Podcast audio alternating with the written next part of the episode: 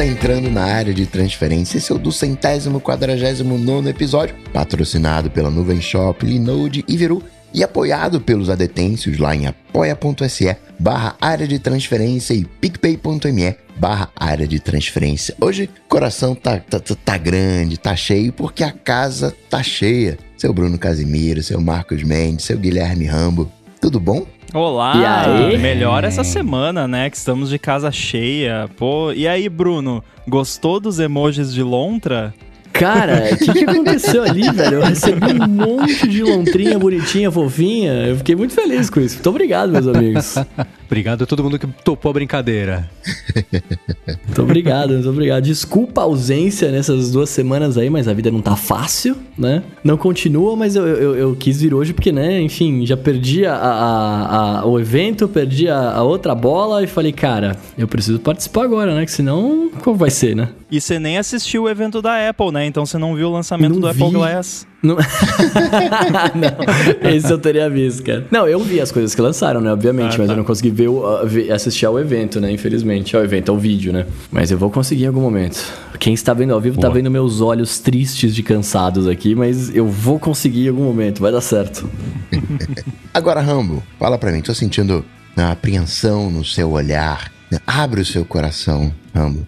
Eu tenho uma revelação bombástica para fazer nesse episódio. Tirem as crianças da sala. Ó, música de suspense, mas isso aqui vocês jamais iriam imaginar ouvir de mim. Isso que eu vou falar agora. Eu preciso confessar uma coisa. Eu mandei um áudio no WhatsApp. Essa não! Nossa, nossa, Não só um, eu mandei vários áudios nossa, no WhatsApp. Nossa, nossa. Eu, não, a pergunta, a pergunta que tem que ser feita é o seguinte: quantos áudios você. É, quantos áudios não? Quanto tempo teve cada áudio? Ah, menos de um minuto, a maioria. Tá ah, tá bom? Tá então dentro então, do limite ainda? Tá dentro do limite, tá dentro do limite.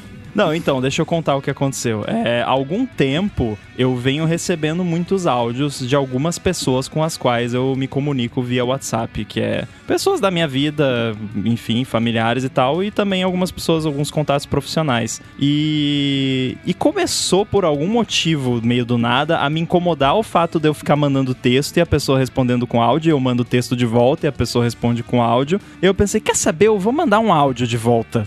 e tá aí certo, eu mandei. É isso. E eu comecei a gostar desse negócio. É isso, Rambo, é isso. Então eu lamento dizer que, infelizmente, eu fui convertido ao, ao áudio do WhatsApp. Mas, detalhes importantes aqui. Eu jamais inicio uma conversa por áudio, eu só uso como resposta para um outro áudio. E também o outro detalhe é a questão do, do tempo aí, né? Que o Bruno falou que tem que manter ali rapidinho só o assunto que precisa ser dito e pronto. Cara, venha para o lado do áudio da força, Rambo. Esse, esse lance que você falou agora é muito importante, porque assim, é, eu me comunico muito por áudio, eu gosto de mandar áudio para as pessoas, e é isso, tá até na minha, na minha bio do Twitter lá, mando áudios longos. Eu mando os áudios longos de uns dois, três, quatro minutos até. Você tem um tá podcast ligado? que é só sobre isso, praticamente. É, exato, né? exato. Eu gosto do áudio do, do, do WhatsApp, é importante. Mas ele tem que ter um certo limite. Eu tava conversando com um amigo meu, né, que eu não falava com ele fazia mocota, e tava conversando por áudio e tal. E aí, enfim, uma hora ele começou a gravar um áudio e esse áudio foi sendo gravado por muito tempo né? E aí eu falei, ah, desencanei, acho que ele tá gravando, tá errando, tá voltando, daqui a pouco eu venho pra olhar. Passou, sei lá, uns 10 minutos, eu voltei na conversa e ele ainda estava lá gravando um áudio. Meu Deus. Aí eu falei, mano, o que que tá acontecendo? Será que ele tá errando várias vezes? Será que travou aqui o WhatsApp? Beleza. Passou mais um tempo, o áudio chegou. O áudio dele tinha 18 minutos. Nossa. E aí eu falei, bom, eu não vou conseguir ouvir isso agora. Mas é um podcast, pra... não é um áudio, né? É, não, exato. Aí eu mandei pra ele assim, eu, eu falei, eu falei, mano, daqui a pouco eu escuto. Aí beleza, a vida seguiu. Eu lembrei disso semana passada. Eu falei, puta, meu brother mandou lá um áudio de 18 minutos, preciso ouvir. Quando eu fui ver, ele mandou esse áudio ano passado. E eu não ouvi até hoje. Porque são 18 minutos de áudio, cara. Tem Mas há limites. Agora eu fiquei curioso para saber o que que essa pessoa falou em 18 minutos. Eu não sei. E, e cara, eu, se eu tivesse 18 minutos sobrando pra, pra ouvir o áudio dele, eu faria muitas outras coisas. Cara. Nossa. Não vai estar tá Aposto rolando. que dá pra resumir é, não, em três não frases. Não, Bem com certeza. Provável. Bem provável. É, então essa foi a revelação bombástica. Eu lamento, mas aconteceu, foi mais forte que eu. Então é, eu estou agora adepto do áudio quando a pessoa manda áudio e curto, né? Mas só. Coração meu tava alegre, agora tá triste de novo. Cancela o episódio, né? Vamos, vamos embora. Eu falei 18, eu me equivoquei, foram só 13 minutos. Ó, preciso ver que não é mentira. Só. 13,09. Só 13 minutos. Ainda é mais do que um loop matinal. É. Verdade. Falando em áudio, no programa que eu não participei na semana passada, vocês falaram sobre o, o- o plano de voz do Apple Music, né? Falamos. E é justo o que o Lincoln Ladilman tá perguntando aqui no follow-up. Ele vê esse plano principalmente para aquela pessoa que não gosta do aplicativo de música e por isso assina o Spotify, mas gosta do HomePod e quer as facilidades do Apple Music. É, o HomePod não tem já integração com o Spotify, não? Eu acho que. Eu não lembro se tem. Eu, eu sei que abriu a integração com terceiros e vários já estavam implementando.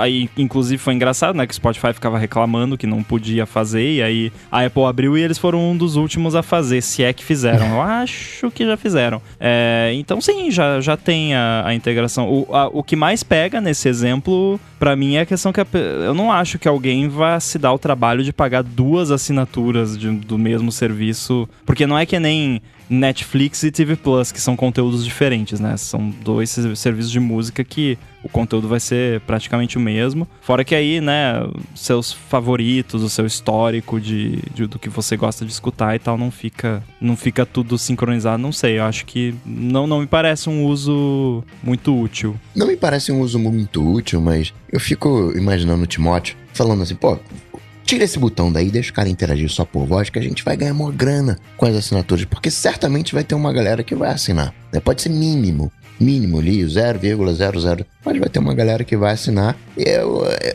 né, não menosprezando o trabalho do programador que escondeu o botão, mas né, né, né, proporcionalmente é um, é um bom negócio esse. Não, é, eu acho que por acessibilidade é bom, né? Assim, tipo, você. A pessoa que não tem, não enxerga, né? Ela vai usar, ela pode usar esse plano mais barato, é muito legal, né? E tudo mais, mas é, pro resto das pessoas eu vejo muito mais uma forma. Eu posso estar falando uma besteira aqui, não sei se vocês falaram isso na semana passada, mas pra mim eu vejo muito mais uma forma de você querer vender. O, o, o seu produto, né? O seu HomePod da vida do que qualquer outra coisa, né? Você meio É. que atrela uma coisa a outra, tá ligado? Eu acho que a grande pegada é, é HomePod Mini, realmente, assim, é vamos vender HomePod Mini pra quem não tem assinatura de música, tipo, a pessoa não... É aquela pessoa que só quer ter a musiquinha ambiente ali em casa, né, na, na, na cozinha, na, na sala, não sei, e não quer assinar um negócio completo só pra isso, a pessoa vai lá, compra um HomePod Mini, ganha ali alguns meses de assinatura do, do Apple Music plano de voz, vê que gosta e continua. Isso torna o HomePod Mini um produto mais atraente para quem não tá, né? E de certa forma isso tem a ver com o lance de ah, a pessoa já tem Spotify, talvez, mas assim, é aquela pessoa que não tá mergulhada no ecossistema da Apple como a gente, né? Por exemplo. Acho que é mais nesse sentido. É, e só um, um follow-up já pra não ter. Pra, gente, que a gente- pra dizer que a gente sabe. Mesmo que não enxerga, a gente sabe que dá pra fazer os ajustes e ligar as opções assistivas de você interagir com a tela e ter a leitura em voz alta do que Sim, tá acontecendo claro. pra poder, interagir. Claro que não depende só disso pra, pra usar Apple Music. Agora, ainda sobre esse plano, o Rogério Souza levanta uma outra possibilidade. Quando ele viu o anúncio, né, para ele foi algo como: nós vamos pagar para você, assinante do Apple Music, metade da assinatura para você nos ajudar a resolver o problema da Siri. Eu fico curioso para saber que tipo de ferramenta de diagnóstico e análise da Siri a Apple tem para identificar as vezes que dá errado. Quando você pede uma coisa para ela, ela responde errado. Eu não sei se a pessoa faz a mesma pergunta de um jeito diferente, aí analisa isso, quem fez o opt-in lá das análises. Porque é claro que você tendo mais jeitos, ou pelo menos incentivando que as pessoas interajam mais com a Siri, isso vai acontecer, o que o Coca falou, né? Pelo menos é, é um número que não é zero de pessoas vai assinar esse plano e, e tentar e dar uma chance. E com isso, claro, né, você aumenta muito o uso da Siri para pedir música e teoricamente com T maiúsculo e o resto da palavra também. Isso vai ajudar a Apple a encontrar mais problemas, situações em que ela deixa cair a peteca e, e tentar resolver. Eu vi muita gente mostrando Ah, como é que vai ser com esse álbum aqui do Coldplay? Como é que vai ser com esse álbum aqui de não sei quem, que tem um monte de só umas músicas com nomes que são uns caracteres meio estranhos e que, é claro, aí não vai dar, né? Tipo se o filho, do, ou a filha, não sei, do, do Elon Musk com aquele nome estranho resolver virar artista. Esquece, você nunca vai conseguir pedir, pedir pra Siri tocar uma música dessa pessoa, mas são as exceções, né? A gente sabe que é, é que nem achar um jeito de quebrar um negócio novo. Aí, aí é isso, mas para quem gosta muito desse álbum do Coldplay, por exemplo, sei lá, fala, ah, toca o álbum de 2018, não sei de que ano que é do Coldplay. Isso talvez funcione, né? É nessas horas que o conceito de assistente virtual começa a desabar, né? Porque quando você tá pedindo uma coisa para uma pessoa, se eu falar para vocês aqui ou para qualquer pessoa que tá razoavelmente por dentro, eu, eu falar, toca aquele álbum do Coldplay, só de eu falar aquele uhum. álbum, a pessoa já vai sacar que eu tô falando desse álbum que você falou, entendeu? E óbvio Sim. que a Siri, nenhuma assistente virtual, imagino, vai saber que eu tô falando do álbum esse, né? É, porque você pode falar, se referir a um álbum musical pelo nome do álbum, pelo ano que ele foi lançado, se ele é o último álbum, ah, toca o último álbum, o álbum mais recente, o primeiro álbum, uhum. o álbum mais antigo. É. Então tem N jeitos de você se referir ao mesmo conteúdo, e é nessas horas que essas assistentes quebram, né? E a Siri em, especial se dá muito mal com isso. É, eu já consegui e teste, eu fiz o teste para ver se funcionava e funcionou e eu comecei a pedir assim de vez em quando, ah, toca o primeiro álbum do Leonard Cohen. E ela acertou, né? Mas é, eu já pedi sem esperança de que funcionasse, mas toca aquele álbum, né? Toca um álbum do Coldplay com os nomes das músicas estranhas. Sabemos o que isso significa, mas talvez, certamente, na verdade, ela não. E aí a entonação, né? Você vai falar, toca aquele álbum do Coldplay ou toca aquele uhum. álbum do Coldplay? é que nem pedir pra tocar alguma coisa dos Beatles, né? Que pode ser a música Something ou pode ser alguma música, né? exatamente, exatamente. É, no, no, meu caso aqui, o que eu fiz para resolver essa questão, eu uso a, Siri no, no HomePod porque eu sei que ela funciona bem, né? Que no meu caso aqui é coisa de casa, coisa de timer, coisa de lembrete, calendário, essas coisas, tudo para mim funciona bem. O máximo que acontece, às vezes eu, eu peço um lembrete que, que é alguma coisa um menos padrão, assim, e aí o, o, que ela escreve no lembrete não é exatamente o que eu falei, mas quando eu vejo o lembrete eu, eu sei o que era, né? É, uhum. E coisas de casa, assim, pra música e conteúdo como um todo, eu não uso muito a Siri por conta dessa questão de ambiguidade que acaba quebrando muito. Só decepção com vocês hoje, vou te falar, hein? Porque a Siri, ela, ela me inspira. Às vezes eu fico com vergonha de lançar uma coisinha assim, pô, caramba, isso aqui tá meio feioso. Aí eu olho pra Siri e digo, caramba, se a Apple não tem vergonha de né, trazer a Siri pro mundo assim, se a Microsoft não tem vergonha do Teams e. Né, por que, que eu vou ter vergonha? Aí eu me sinto motivado a lançar as, as minhas coisinhas feiosas. é só você ver a história da, de como surgiu a Siri, né? Que foi um recurso novo para um device, que era o iPhone 4S na época, que não tinha nenhum recurso novo. E a Apple tinha acabado de comprar a empresa que tinha isso. Ah, vamos lançar isso aqui, vai ser exclusivo desse novo device e vai ser um novo recurso que vai ter nesse device. E aí, desde então, eles estão correndo atrás do prejuízo. Me lembrou aquela fase do Reid Hoffman, que é um investidor, que falou assim: se você não lança, se você não sente vergonha quando você lança a primeira versão de um produto, você demorou muito para lançar. Mas não é o caso da Siri, porque ela existe aí desde de que 2012? É. Não. 2011, é, não é? né? 12. Caramba, que horror, né? É 2011. 4S 2011. 2011 foi Pior antes da ainda. morte do Steve Jobs, uma semana antes. É, então, né? Um dia antes. É, um dia antes. Né? E o, o mais triste para mim que assistente, na minha visão, é poder chegar e falar para, ó, é, confirma o, o, o jantar da sexta-feira. Que entende os meus e-mails, que sabe que alguém me convidou para um jantar na sexta-feira, vai localizar aquele e-mail, vai responder aquele e-mail dizendo ok e registrar isso na agenda. E né, a gente tá muito longe disso ainda. Era a proposta do duplex que todo mundo falou: Meu Deus, é o fim do mundo! Era aí que eles queriam chegar, né? Do Google. E partindo pro assunto 01, mas de alguma maneira quase um follow-up, porque o seu Rambo prometeu na semana passada. Conta pra gente, Rambo, como é que tá esse uso de iPad mini no dia a dia, esse uso de iPad mini como, digamos, iPhone no seu dia a dia? Ah, é o, o device mais fofo que eu já vi, né? Assim. Ah, eu acho muito legal, eu queria muito. É. Pra quem está na live aqui, estou mostrando ele. Então, esse é o iPad ah, mini. Ah, que coisa bonita. E eu coloquei uma capinha laranja nele tá com Apple Pencil aqui, que o Bruno gosta também, né? Adora. É, e eu coloquei uma capinha laranja nele porque ele é Space Gray, achei que o laranja ia ficar bonitinho e também porque a minha ideia com esse iPad mini é ele ser um device que eu deixo pela casa para catar ali, para ver um vídeo rapidinho, ler alguma coisa. Enfim, é o device para ficar espalhado pela casa, né? Não sei se espalhado é o termo certo, né? Porque ele é um device só, então tecnicamente ele não está Se espalhado. espalhar, você né? precisa comprar outro. É.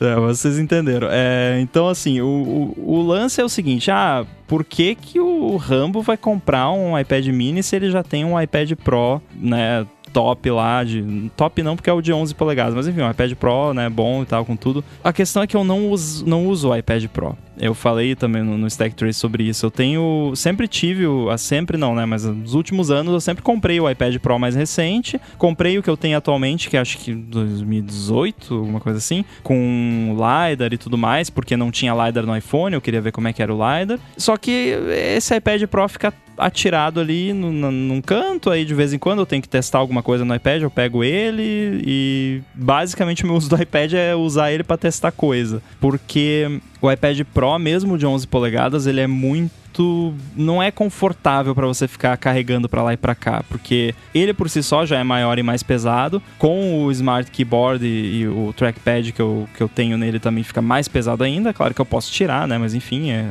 é bom ter o teclado. Então eu pensei, deixa eu tentar esse negócio de iPad mini e posso dar o spoiler aqui de pelo menos por enquanto tem funcionado. O iPad mini tá fazendo o papel que o iPad deve fazer na minha vida, né? Que é de, ah, tô aqui no, no sofá, quero ler um negocinho, pego o iPad mini. Ah, vou sentar ali pra, pra comer um negócio, pego o iPad mini pra, pra assistir alguma coisa, pra ver receita na cozinha e, e assim por diante. Mas isso ainda é uma coisa que você se força a fazer ou já virou, já é... Tudo bem que você tá usando há pouco tempo, mas ainda assim você sente agora o ímpeto de já pegar o iPad mini, é uma coisa assim, não, não vou pegar o iPhone, vou pegar o iPad mini pra fazer isso. Ou ele já encaixou mais ou menos pra você no dia a dia mesmo, assim, naturalmente? É, fo- é engraçado. Eu já tava automático, como você falou, depois dos nos primeiros dias eu tava bem assim, não. Ah, por que, que eu tô lendo isso no iPhone? Eu tenho o iPad mini que é mais confortável pra eu pegar o iPad mini. Aí eu fiz isso por alguns dias. Só que aí chegou o meu iPhone 13 Pro, que nós vamos falar daqui a pouco, né?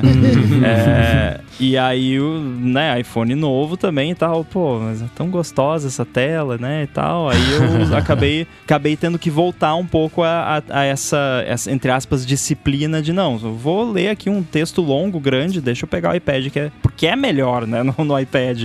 né? Não importa o quão boa seja a tela do iPhone, a, a tela do iPad, por ser maior, é, é mais confortável, né? De consumir esse tipo de conteúdo. E pra ver vídeo também, né, assim, é, mais confortável. Ele, esse, essa, essa casezinha, você dobra ela, você deixa, consegue deixar o iPad em pezinho ali pra né, ficar assistindo alguma coisa. Então, é, já, já eu, então, moral da história, no começo eu tava tendo que me forçar a pegar o iPad mini pra ir no lugar do iPhone.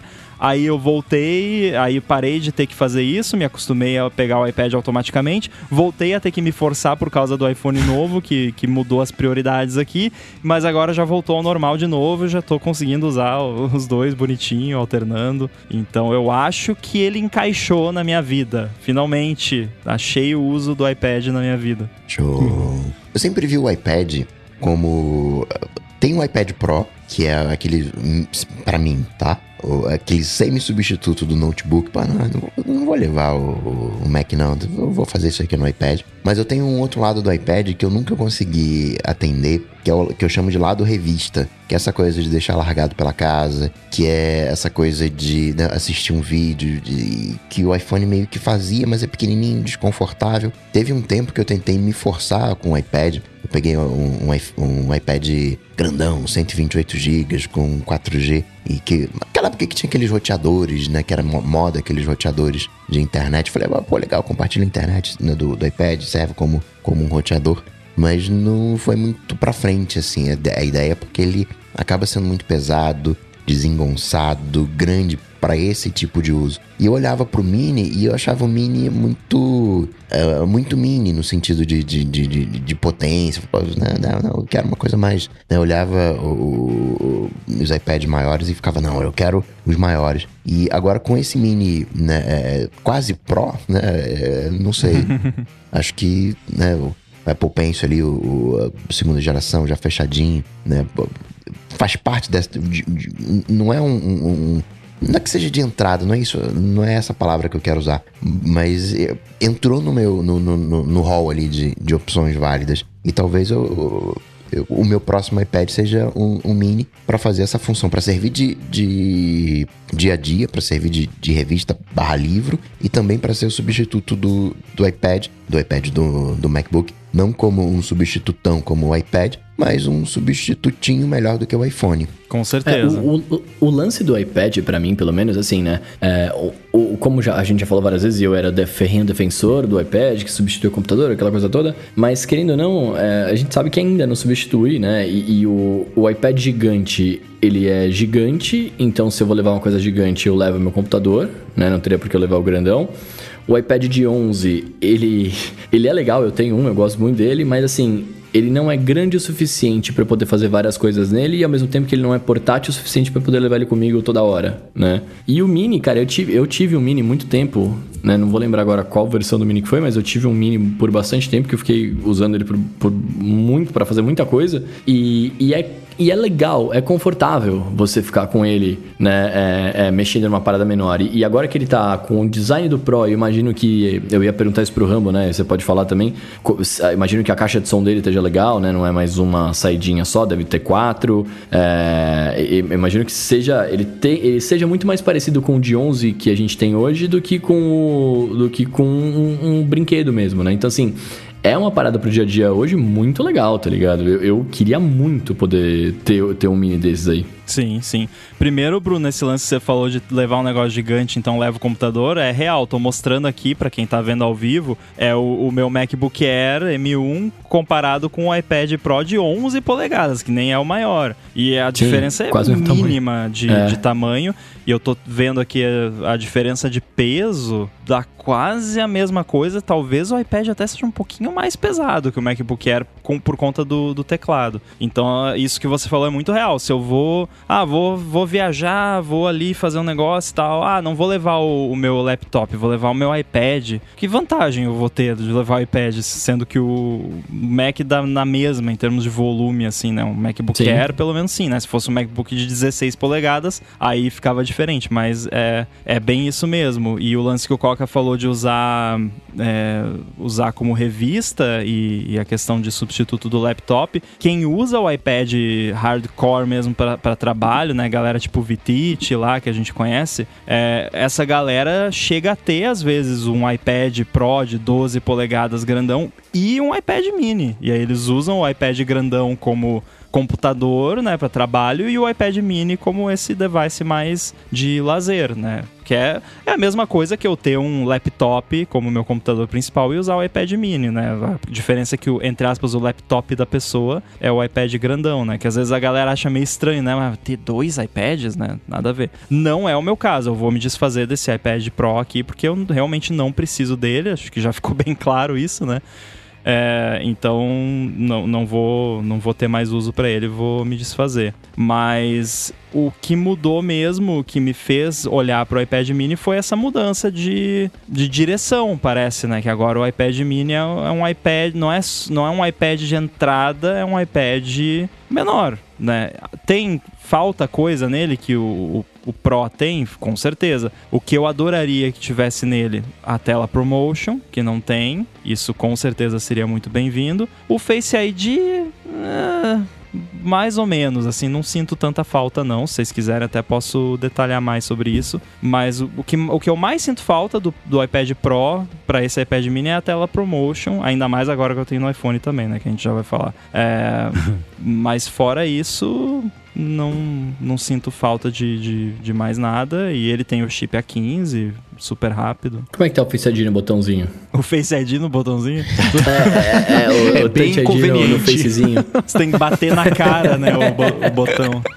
É. Cara, Nossa eu, eu adorei esse, esse Touch ID. Eu achei muito bom. Eu achei bem melhor do que o, o Touch ID tradicional no botão Home que nós tínhamos antigamente, porque o seu dedo está sempre no botão basicamente, né? Posso de novo. Esse, esse vai ser um episódio que, para quem não viu a live, vai ficar um, um pouco menos atraente, né? Mas assim, se eu pegar aqui o, o, iPad mini, o botão dele fica aqui em cima. Esse é, é, o botão do Touch ID, né? Eu tô mostrando aqui, fica na parte de cima do iPad mini. Então, se eu seguro ele assim, é o pior jeito, né? Se eu seguro ele no modo retrato com as mãos embaixo, aí eu tenho que levantar a mão, que nem um animal, e botar o dedo lá em cima. Agora, se eu tô usando ele em modo paisagem, o indicador vai estar tá sempre ali perto do, do botão, sempre uma distância confortável. E se eu estiver segurando ao contrário, o dedão da outra mão vai estar tá também ali perto. Então eu cadastrei o indicador e o dedão do, das duas mãos e tá sempre ali, né, rapidinho para autenticar as coisas. E eu não sei, eu acho que no iPad não me faz falta o Face ID. Esse, esse Touch ID funciona muito bem. Não tive o problema que eu costumava ter com o Touch ID no botão Home, que simplesmente meu dedo é bugado, não sei, que não, não funcionava. é, mas é, funciona legal. E eu gosto também que eu consigo olhar para a tela bloqueada dele sem desbloquear o, o, device. Sei lá, às vezes me irrita que eu quero só olhar um negocinho ali rapidinho no iPhone ele já desbloqueia. Não, mas eu só quero olhar ali um negocinho rapidinho, não precisa desbloquear, e é isso. E aí o, o, meu iPad Pro, por exemplo, às vezes ele, eu, se eu tava com ele aqui na mesa, porque eu tava fazendo alguma coisa com ele, aí eu tipo, eu tocava na tela só para ver alguma coisa, ele desbloqueava e aí ele ficava, né? Ele não desligava mais, e aí ficava a tela acesa uhum. ali. É, porque eu costumo deixar os meus devices para não bloquear sozinho. Então, eu achei muito conveniente esse, esse Touch ID e seria muito bom se tivesse isso no iPhone como opção, né, a, além do Face ID, ter, ter os dois. Eu acharia muito maneiro, porque no iPhone também, né, se você segurar o iPhone, o seu dedão já tá, né, sempre ali no, no botão. Então, é, eu acho por que favor, é uma Apple, evolução traga. É, eu, eu, não vejo outra alternativa senão isso, né? Ele disse antes disso nunca virar realidade, mas ainda assim eu acho que é uma progressão. É, começou com um iPad que vendia pouquinho, agora mandou, colocou numa linha que vai certamente vender mais do que o, iPad que já tinha, e aí pelo conjunto já tem uma quantidade grande de peças, de evolução da tecnologia, barateamento da tecnologia também, é, produção de escala, aquilo tudo mais. Então eu acho que isso é uma preparação para chegar no iPhone, até pra galera aos pouquinhos se acostumando, isso, isso começar a entrar no, no, jeito que a galera tá acostumada a usar. Eu não vejo a menor possibilidade disso não chegar nos iPhones em algum momento, não é nem escala infinita de tempo, mas escala finita de tempo, eu vejo isso chegar. Uma dúvida que eu tenho, Rambas, sobre a prática de uso, cada um, cada um, é aquela coisa toda, mas você costuma usar, tá usando mais o iPad na, no modo retrato, no modo paisagem, tudo bem que ver vídeo é uma coisa, né? Ver Netflix, sei lá, claro, você usar ele deitado, mas uso, sei lá, para digitar no, no dia a dia, consumo mesmo das coisas. Não, eu uso mais no modo retrato. É o mais comum. De porque pé. geralmente eu tô. É, de pé. Eu tô lendo alguma coisa. Ou até se eu vou escrever, por exemplo, o, um detalhe, né, um pouco engraçado de, desse iPad é que ele é pequeno, né? Bem pequenininho. Então, o uhum. teclado no modo paisagem, ele, assim, sobra quase nada de, de espaço vertical na tela quando o teclado tá aberto, né?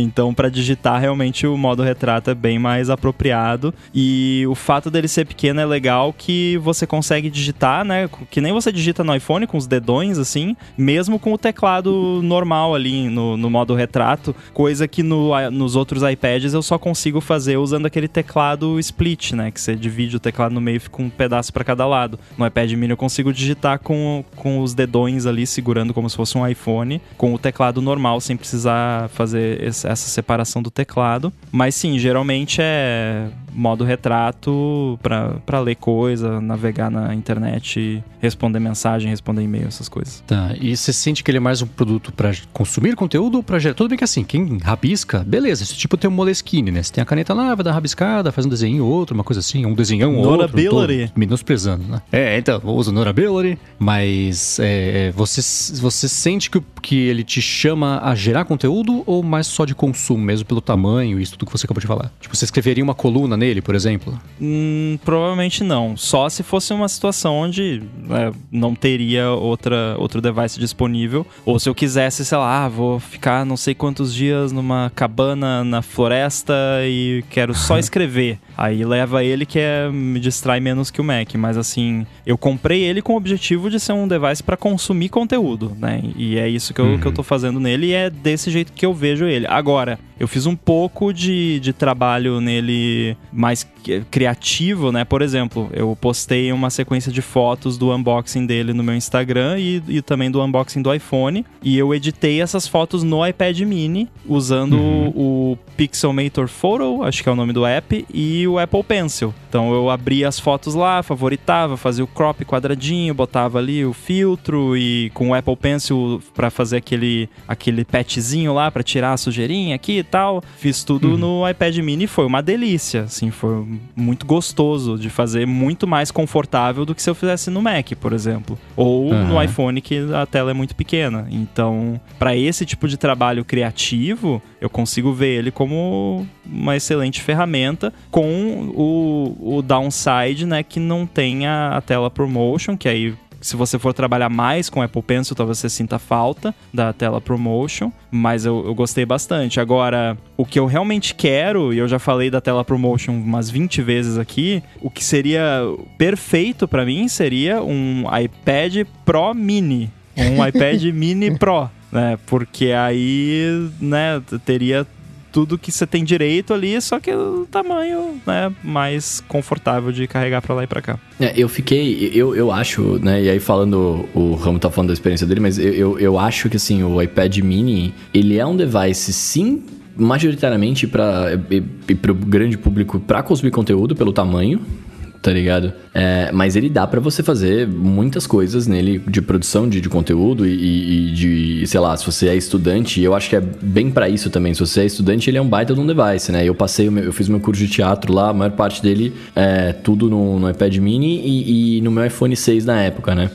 É, e, e, super rola. E eu não tinha na época o Apple Pencil, né? Enfim, tinha uma outra pegada. Hoje, com o Apple Pencil do jeito que ele tá e como funciona, se você é estudante, nossa, deve ser sensacional. Você passar o seu tempo da escola, o tempo da faculdade, enfim, usando esse caderno, né? Junto com as outras paradas. Tipo, eu, eu vejo muito dessa forma, saca? Eu até fico brincando que eu gostaria muito de voltar a fazer faculdade para poder comprar um iPad e passar a faculdade inteira só fazendo as coisas nele, sabe? Isso é irado. é, pois é, é, E aí também entra aquele lance assim, ah, você não faz, você não trabalha no iPad, mas o trabalho não é só, no meu caso, né? No meu caso, trabalho não é só ficar sentado na frente do Xcode digitando código. Eu tenho que responder e-mail, e-mail, eu tenho que mexer em planilha financeira, eu tenho que ler, fazer pesquisa, leitura e coisa e tal. E eu já fiz tudo isso no iPad mini. Então, sim, eu uso o iPad mini para trabalho também, né? É, aquele device, assim, por exemplo, de manhã eu tomo meu café ali, vou ver os e-mails, que eu, eu sempre eu vejo geralmente duas vezes por dia, de manhã e de noite, no final da, da tarde, começo da noite. Então eu já começo ali vendo os e-mails no iPad. Se tiver alguma coisinha para responder, eu já respondo no iPad. Então, então, né, eu também uso para trabalho, né? Não é o meu não uso pro para minha atividade primária do trabalho, que é escrever código, mas uso para trabalhos auxiliares. Agora a dúvida que não quer calar. E o efeito gelatina, que eu sei que muita gente se importa muito com isso, muita gente não dá a mínima, mas para você, primeiro no uso normal, uma coisa que você percebe, ou analisando isso, prestando atenção nisso, uma coisa que, que importa ou não importa? Como é que rola para você? O efeito geleca, né? Geleca, um... gelatina, maio, é, é, como é que maionese não? É, é... A moeba, maionese. é a tela pro amoeba, né? Isso, Mas exatamente. Geleia. É, primeiro, eu dá para perceber, sim, eu, eu vejo o, o, tal do efeito. O teste que eu percebi bem claramente é quando você tá no mail em modo paisagem e aí você fecha ou abre aquela sidebar que tem as suas caixas de, de e-mail ali. Quando aquela barrinha ela vai de um lado pro outro, em vez de você ver a linha indo retinho, ela vai meio que uma on, como se fosse uma ondinha, assim, né? É, uhum. Para quem é de, de fotografia e vídeo, é, é rolling shutter, é a mesma coisa, né? É tipo, a parte de cima da tela atualiza antes da parte de baixo e aí dá esse efeito meio que eu até eu até acho meio interessante assim, porque fica mais é, orgânica a transição, sabe? Parece que a, as coisas são mais, né, flexíveis, assim, porque não é uma parada, não é um glitch que, tipo, metade da tela vai ao. Não, é, é uma coisa que o, o de baixo é um pouquinho depois do de cima, um pouquinho, um pouquinho, e vai, aí cria uma ondinha, assim, né? Mas é, é muito sutil e eu vejo, mas eu não entendo como alguém iria se incomodar com isso. Não, não consigo ver como isso poderia prejudicar o uso do device de, de, de alguma forma, porque para mim é apenas uma curiosidade e só. Tá, beleza. Tinha essa curiosidade. Não mexi nele ainda, tô curioso para mexer em todos os aspectos e morrendo de medo de querer comprar um. Mas eu vi muita gente se importando com isso, virou, foi o candidato ao primeiro gate desse iPad, né? Ah, é aquele desespero pra achar. Aí logo depois disso teve alguém que postou um vídeo no YouTube que tem um defeito na tela do iPad que se você aperta o dedo como se estivesse tentando atravessar a tela com o dedo, aparecem umas manchinhas na tela, que toda a tela LCD faz isso. Sempre é, fez, né? tipo, né? Quem nunca de... apertou a tela de uma calculadora e viu né, as manchinhas lá. Então, assim, e, e eu testei aqui para ver se, eu, né, se, se tinha alguma diferença. Não, se você, sim, se você apertar o dedo assim com força na tela, mancha, dá uma manchinha na tela, óbvio, né? Como qualquer é, tela. É, se você LCD. dobrar com força, ele dobra. Agora, esse lance da geleca, se você começar a prestar atenção, você vai ver isso em várias telas de vários devices. No, no meu MacBook Air, que eu, eu consigo notar também esse, esse efeito em, em algumas situações. Então, assim, não é exclusividade desse iPad. É, a iFixit fez um vídeo, acho que foi de desmontagem desse iPad mini mesmo, e eles levantaram uma hipótese falaram assim: não temos certeza se é isso, mas é consistente com os nossos testes. Depende da posição ou da orientação que dentro do aparelho está a placa controladora do display. Então, é, é, eles até mostraram, que compararam inclusive com um iPad Pro mesmo. E se a placa, se você tiver com conteúdo, eu não lembro se era ou perpendicular ou paralelo, deve ser perpendicular, né? A placa, o jeito que a placa está instalada, aí acontece ou não o efeito geleca, gelatina, maionese da, da tela. Mas depende de como que a placa está instalada lá dentro. Se é na horizontal ou se é na vertical, se você estiver escolhendo ou na horizontal ou na vertical, esse problema aparece. Só que dependendo do conteúdo que você estiver vendo, até da frequência com que a, a pessoa pode usar as coisas em, em modo retrato ou paisagem, aí as pessoas percebem mais ou menos isso. Mas tudo tem um pouquinho. É que nesse a galera presta atenção, né? É, eu, eu, consigo, eu consigo talvez imaginar que alguém vai olhar e para isso, dependendo da pessoa, vai ter uma reação ma mais visceral, estilo você com o Note, né? Talvez uhum. possa ter gente que é nitpick a esse ponto, né? Mas eu sou bem chato e não, não me incomoda nem um pouco e eu realmente não consigo entender como que isso pode ser uma coisa que você vai, vai olhar e vai falar, não, não consigo usar esse device, sabe? É, me parece um pouco exagero. Mas eu quero saber mesmo, é do iPhone 13. Mas antes disso, a gente vai agradecer a Nuvem Shop, que está patrocinando mais esse episódio do Área de Transferência. A Nuvem Shop é a maior plataforma de e-commerce da América Latina e ela está com uma oferta especial para os ouvintes do ADT que querem montar uma loja online profissional. A Nuvem Shop já oferece 30 dias de graça para testar a plataforma e 90 dias de isenção de tarifas. E os ouvintes aqui do ADT ainda por cima têm 25% de desconto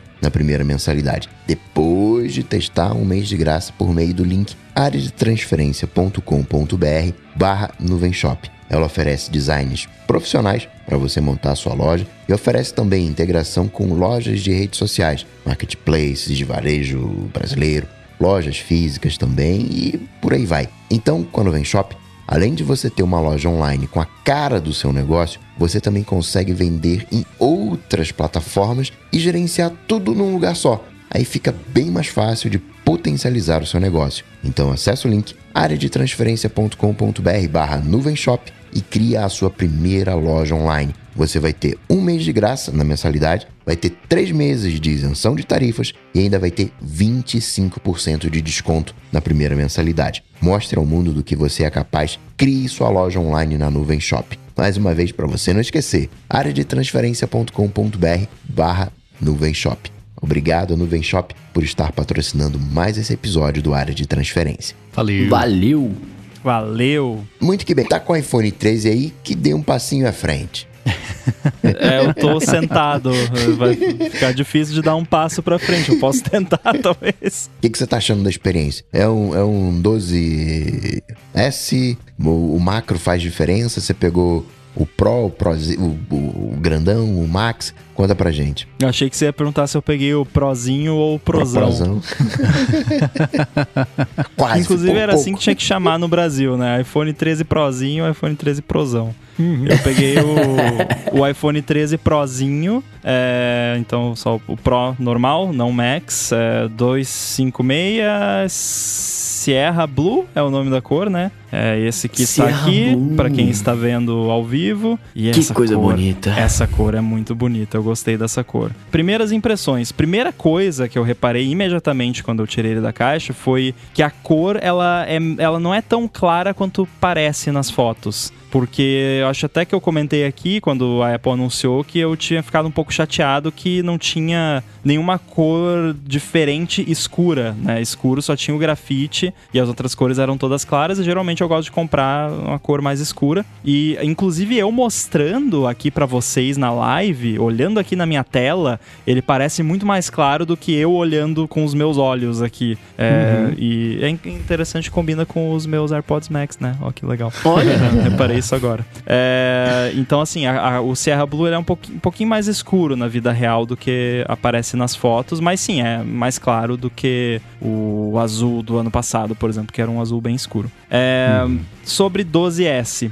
Eu acho que daria para chamar de um 12S, sim, porque as novidades, né, não são bombásticas, são melhorias, né, bem-vindas, mas assim, eu diria que a feature número um desse iPhone, e quem tá ouvindo, quem prestou atenção na parte anterior do iPad já deve saber o que eu vou falar, é a tela ProMotion, que eu não esperava gostar tanto dessa tela no iPhone, porque esse negócio é muito bom. Porque assim, a gente já viu tela de iPad, né? Eu já tinha aqui o iPad Pro, tem tela ProMotion.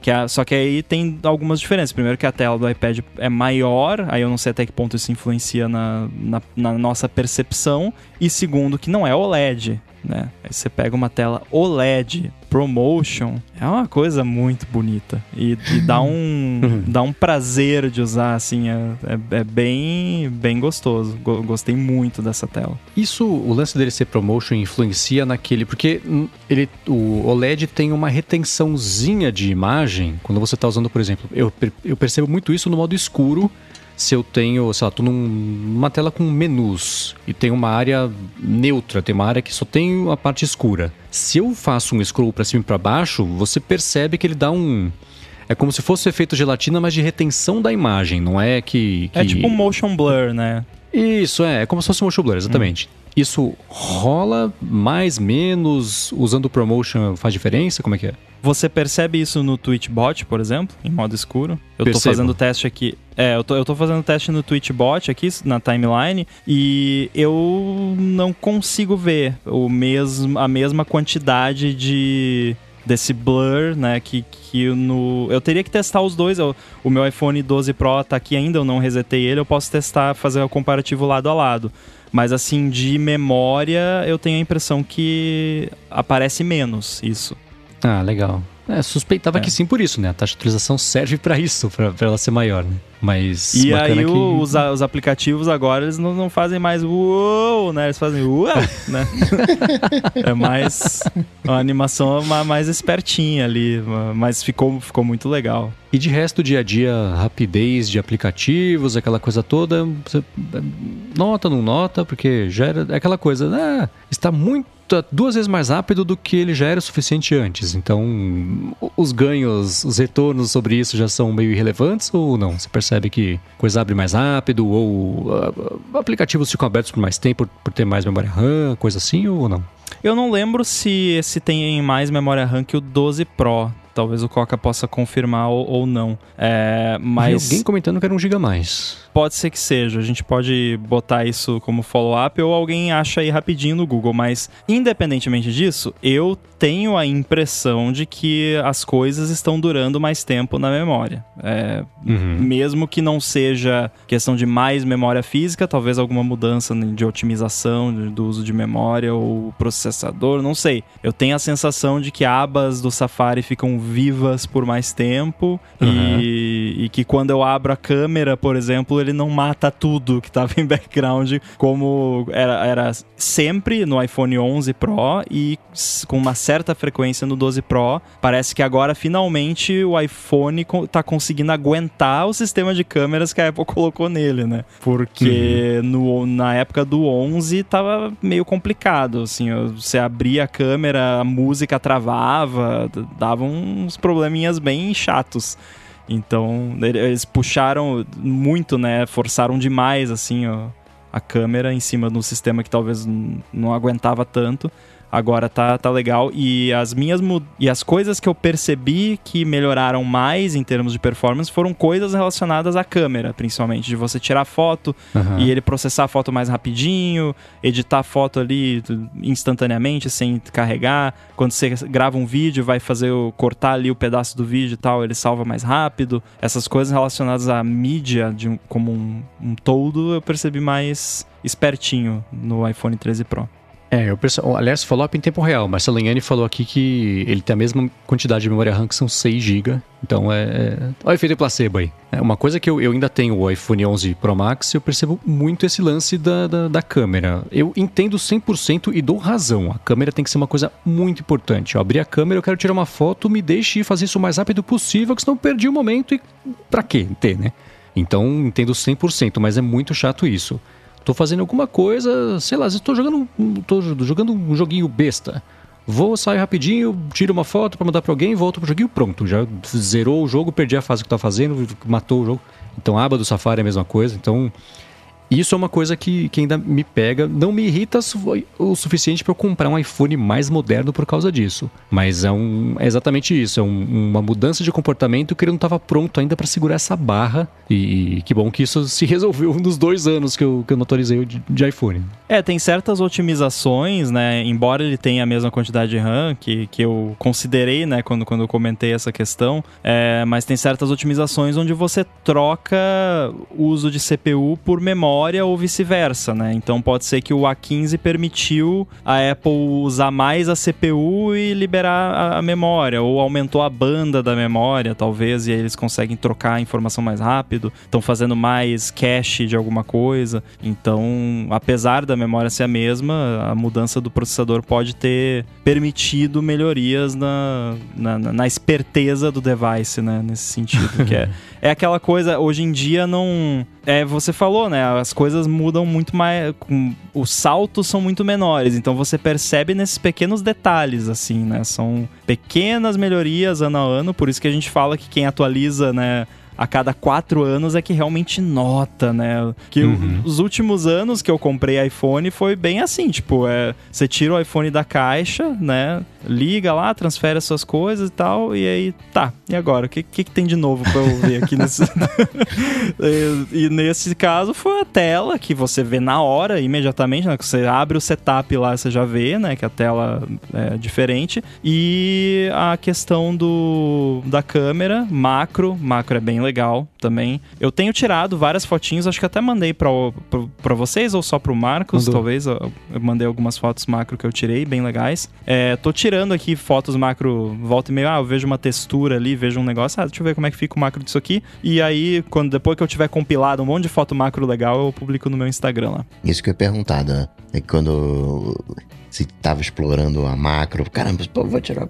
Vou ver a textura, né? Dá para reconhecer a textura dos objetos na, na foto? Sim, sim. A, a, a, câmera macro do, do iPhone 13 Pro é bastante impressionante. Eu fiquei bem surpreendido, assim. Eu esperava menos, né? Minha expectativa estava hum. bem mais baixa. Apesar que eu via algumas fotos que tiraram e as fotos eram muito boas, mas, né? É aquela coisa, ah, o cara é fotógrafo profissional, né? Não sei e tal. Então vamos ver o que, que eu consigo fazer aqui em casa, né? E. Uhum eu fiquei impressionado. Ontem ainda eu tava olhando pro lençol da cama, eu acho que é um lençol azul que não você olhando para ele assim, você não vê nenhuma textura, né? Com a, uhum. a lente macro, quando eu aproximei o máximo que eu consegui, você consegue ver os fios do lençol, né? Os fiozinhos individuais ali do, do lençol que você olhando a olho nu parece que é um, um tecido contínuo, né? Não tem uma textura.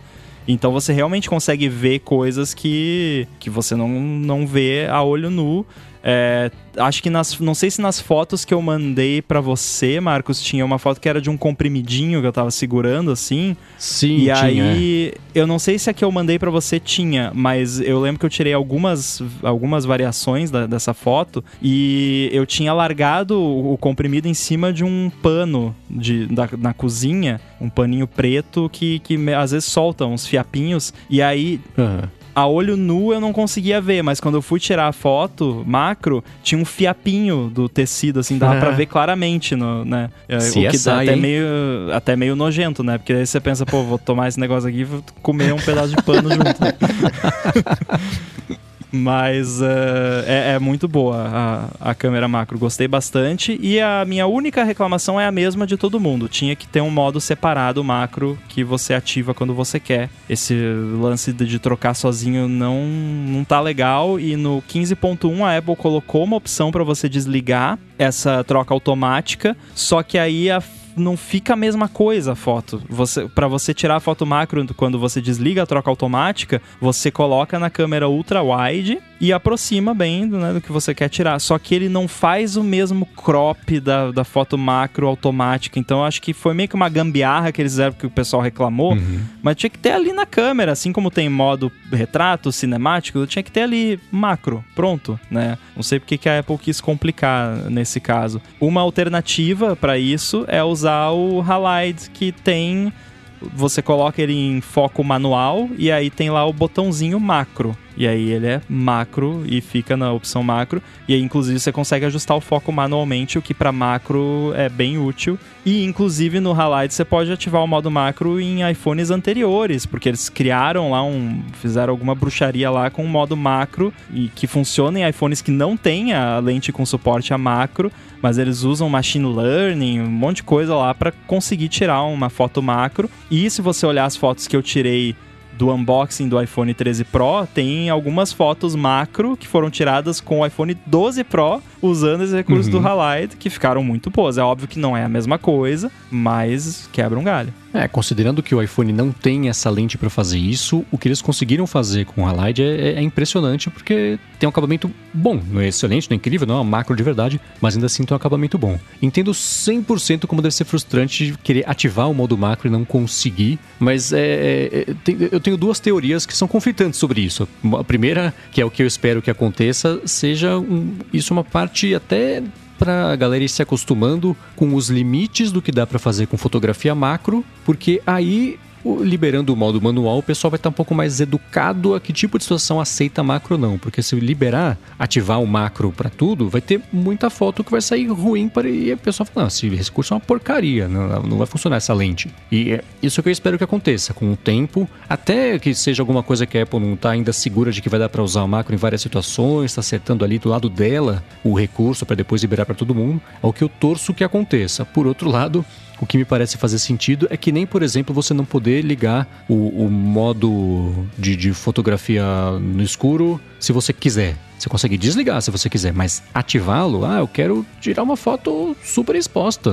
né? Eu quero ativar o modo de fotografia no escuro durante o dia. Não, não pode. O negócio serve para outra coisa e o iPhone decide quando ele liga. Se você quiser, você desliga, que é a mesma filosofia para todo o resto de fotografia do iPhone. Por isso que não tem um modo manual. Tem, ah, você quer aumentar um pouquinho a exposição, você toca na tela, levanta sozinho, baixa sozinho, mas não existe, não consegue mexer no ISO, abertura, exposição, isso tudo é, é muito engessado. Tipo, tem aplicativos que deixam você fazer isso? Tem. Mas o jeito que ele é nativo é assim: você aponta a câmera, tira a foto, a gente faz todo o resto para ficar, a foto ficar bacana. Então é, é- Vai contra essa filosofia que a Apple sempre teve de deixa que a gente resolve. Se quer uma foto boa, a gente tira para você. Você aperta o botão, fala quando você quer que ela seja tirada. E só, né? Então é, É. parece que vai ser meio por aí. Apesar que seria muito legal você ter o modo macro para explorar sempre que você quiser. E não quando o iPhone achar que o que você tá querendo tirar foto é digno de, de, de ter uma foto macro, não.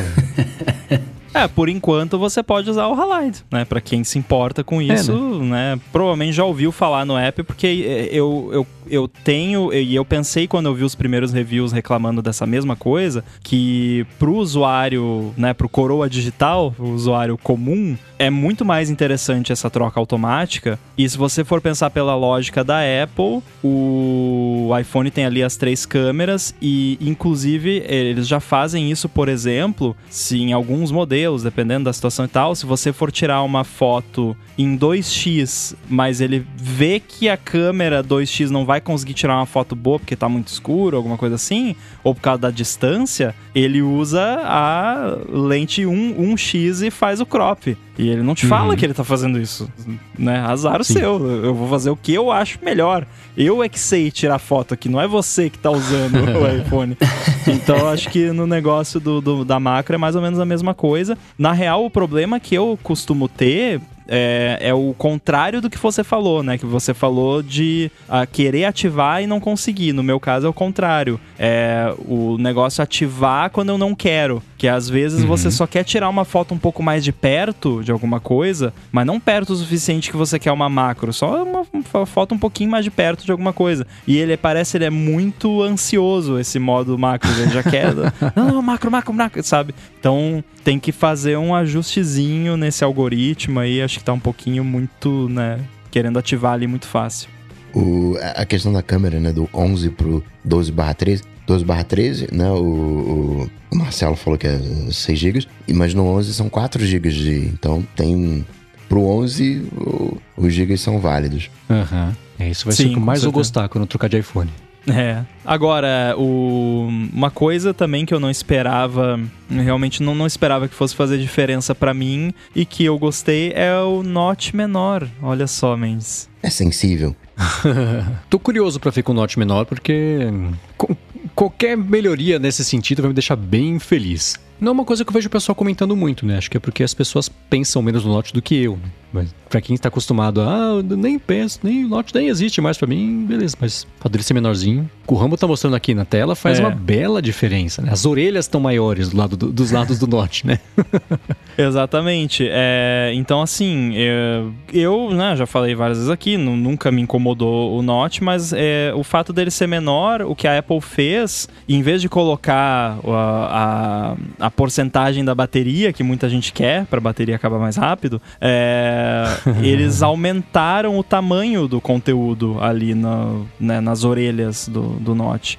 Então o- a hora ficou um pouquinho maior, a, a bateria, o sinal ali, os ícones ficou tudo um pouquinho maior e eu gostei, ficou mais agradável, assim, parece mais. Ficou mais harmônico com os ícones um pouquinho maiores, um pouquinho mais de, de padding ali en- entre o, o device e os ícones. Então aumentou aquela sensação de, de amplitude do display. É, porque é, a gente até comentou aqui, eu vou só estragar pra quem não escutou esse episódio, né? Que não dá pra desver depois. Eles. é, tanto a parte da esquerda que tem o relógio e a indicação de, de consulta da localização, quanto na direita, que é o sinal do operador, a Wi-Fi e a bateria, isso é alinhado pelo pé do Note. Se você olhar só por esse aspecto, beleza, mas todo o resto é horroroso. Não encaixa nem na direita, nem na esquerda, nem em cima, é, é desigual. Então ele tá, tá, tá alinhado por baixo, mas todo o resto do alinhamento não, não tem alinhamento, não existe, tá, assim, tá, tá mal encaixado ali. Acho que por ser tão curtinho o espaço e ter, ser tão fácil de você tentar ver as outras referências aí não encaixa, acho que se o, o, Note sendo menor você tendo mais espaço de respiro ali, deve ser uma coisa que, que fica um pouco mais confortável mesmo, né, de, de olhar. Não machuca tanto o olho como acontece comigo. Quando eu olho, até hoje eu olho e falo, putz, não tá encaixado, tá, tá, tá colocado ali, mas encaixar mesmo, bonito, é uma coisa encaixar. é, é, é, o cálculo tá encaixado bonitinho, outra coisa é você olhar e tá confortável. É que nem É. o Photoshop essa semana, eles atualizaram, anunciaram o- a atualização do Photoshop que o degradê, ele não vai ser mais um degradê matemático, vai ser um degradê óptico. Você vai olhar, vai ficar mais confortável de ver como ele exibe o degradê, porque você fazendo uma escala, por exemplo, do laranja para amarelo, do vermelho para amarelo, o, o- o meio do degradê, ele é diferente matemático ou, ou do óptico. A hora que você olha o meio do degradê, tá diferente, tá deslocado para direita, para esquerda, não lembro. Então é a mesma coisa, você encaixar o elemento ali para ele pro encaixar o olho é diferente de você encaixar matematicamente algum tipo de alinhamento. Então, suponho, a hora que eu for olhar direitinho, pegar na mão ali, bater o olho e acho que vai ser um pouco menos apertado, um pouco mais confortável de, de encaixar os elementos ali. Boa. De bateria, Ele tem bateria. Veio. Veio junto, inclusive, é dentro, dentro do iPhone. Não é removível e não teve o cabo. É, não tive que comprar a parte. É, não, é, a, a bateria tá boa, tá, tá durando bem. A saúde da bateria tá 100%. Olha só, que interessante isso, né? Olha.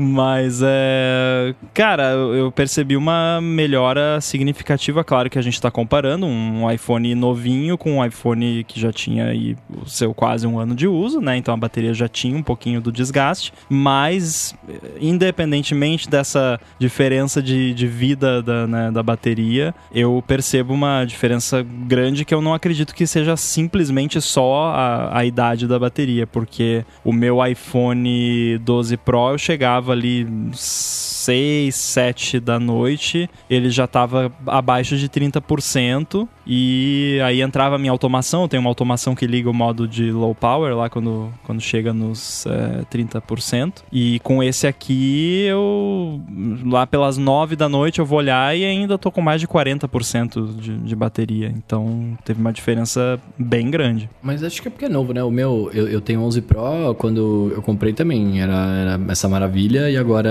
é a mesma coisa. Chega às 7, 8 horas ali eu já tô com menos de 30. Não, mas não é, é- Eu não acredito que seja só a diferença de idade, não, porque o meu iPhone 12 Pro mal. Não, nem, acho que nem chegou a fazer um ano ainda. A saúde da bateria dele tá boa ainda. Então eu não acredito que seja só isso. E eu ouvi relatos parecidos também de, de outras pessoas, né? Eu não tô, na, na real, a, a minha comparação nem é tanto com o iPhone anterior, é mais assim de, de experiência mesmo, de tipo, consigo usar ele um dia inteiro e quando eu vou deitar e que, eu, que é a hora que eu coloco pra carregar, nem baixou do- dos 20% no máximo, né? Sendo que o meu outro já, já, já aconteceu, né? De ter dias que eu precisei carregar de noite porque senão não ia durar o suficiente, né? Pra, até a hora de dormir. Então, claro que tem um pouco do componente da, da idade da bateria, mas é, teve as melhorias também. A bateria é maior no iPhone 13 Pro e a tela também, por ela ter esse refresh variável, que ela reduz o refresh quando você não tá usando, quando não tá mexendo, isso melhora também bastante a questão da bateria. É.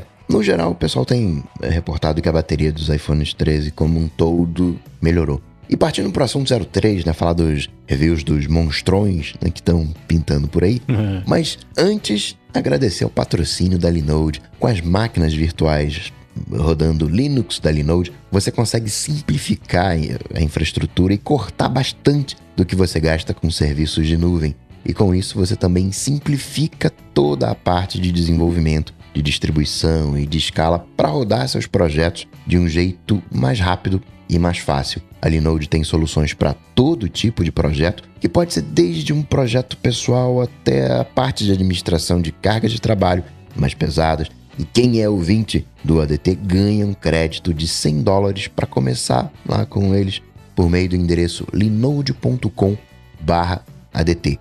Eles têm data centers no mundo inteiro e com isso dá para você escolher o data center que você preferir sem mudar o preço, independente da localização.